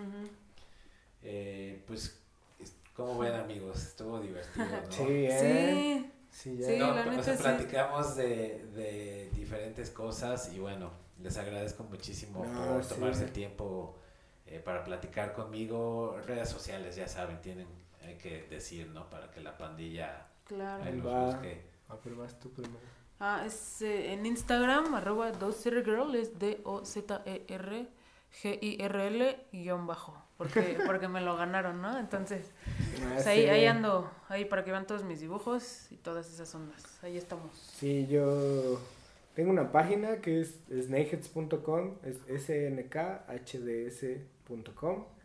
Y de ahí, ahí está todo, el Instagram, el Behance, mi trabajo, mi correo. Y ahí los pueden... Ya está todo y, y, y pues sí, normalmente estamos abiertos. Sí. Tampoco nos escriben tanto, entonces pues igual si les contestamos, ahí nos dicen si sí les gusta Fade No More, o, si hay una canción más chida de radio. Sí, que recomienden cositas, ¿no? Ah, sí, sí, eso sí, si son una banda, pues escríbanos, igual y chambeamos. y hacen, hacen intercambios, se da mucho esto, como antes el trade taping, ¿no? De que yo tenía mi banda y, por pues así se dio un poco lo, lo de lo de la Happy Punk Family, ¿no? Aquí en México. Ah, claro, sí. Gula hacía a, División y División así a 301 izquierda, ¿no? Que bueno, en el, en el... Pues sí, las bandas punk hacían eso, el tape trailing, ¿no? Sí. Entre ustedes existe como eso de tal vez un intercambio de, no pues sé... Intercambiamos arte o, Sí, entre nosotros muy seguido. esta portada y, y, y, y te regalo, no sé, un vinilo, una playera y si nos gusta, sí, la neta. a veces, a veces. Muchas veces, la neta, también por la precariedad. Sí. Pues nos pasa. Yo solo lo he hecho con una banda, con Joliet, porque es mi banda favorita. Y sí, sí. Saludos al Chassis. Sí, al, al, Gabo, al, al, Bueno, sí. Sí, todavía. Sí, o yo, yo con Telecrimen también, de mis bandas favoritas de la ciudad. Sí, pues eh, puede ser. Sí, vinilos, este, ir a sus conciertos también. Pero también es nuestro nuestra profesión y, de ahí pagamos la renta, entonces pues la neta sí, sí nos sirve un poquito más el pago que el pues intercambio, pero pues pasa. Y entre nosotros sí, sí tenemos muchos prints que intercambiamos y así. Pero... más, bien, más bien eso, ¿no? Como intercambios prints de alguien que, ah, sí. Yo no he pagado... Casi no he pagado... Casi no he pagado pósters de los que tengo casi nunca les he pagado, casi es como de que pues le doy uno y me lo regresan de, de otra forma, entonces sí, sí, sí pasa, eh, pero pues también agarren el pedo. Sí, es más, bien, es más bien eso, ¿no? Como que ya, bueno, ya se está empezando, ya se empezó, mejor dicho, a, a valorar más el, eh, este tipo de trabajos, ¿no? Como claro. El de, como el de tal vez tu amigo que te va a grabar la batería, ¿no? Igual, igual te hace descuento, pero pues, o sea, no, no llegas de entrada como diciéndole, oye, no traigo varo, ¿no? Sino sí, claro. alguna forma de que sea win-win para, para todos. Sí, sobre todo eso como, pues que toda la gente involucrada reciba algo, aunque pues no siempre es efectivo, precisamente, pero pues puede pasar. Nada más es, pues se intenta. Pues el objetivo es eh, como levantarnos todos horizontalmente, ¿no? Todos juntos, pues. Porque al final del, del mundo, ¿eh? al final de, ya quiero que se acabe el mundo, al final del día, pues hay que tener esta mentalidad de que hay para todos, ¿no? Sí, exacto. Sí, o sea, en cuestión de, de, de, que hay oportunidades, ¿no? De, de, de chamba, pues, de diseño y demás. Sí, pues te digo, o sea, si, si uno le echa ganas, le beneficia al que viene y al que ya está arriba también. Entonces, pues eso también que, que es, pues es nuestro trabajo y decidimos y de esto pagamos todo y vivimos. Entonces, pues también el acercamiento pues siempre con mucho respeto y todo. Entonces, Y también hubo gente antes que nosotros que ayudó a que hubiera condiciones mejores ah, para nosotros y ojalá después de nosotros haya todavía mejores. Sí, seguro, sí. Ojalá que sí. Pues muchísimas gracias amigos. Eh, gracias a todos los que escucharon hasta ahorita. Ahí se ven.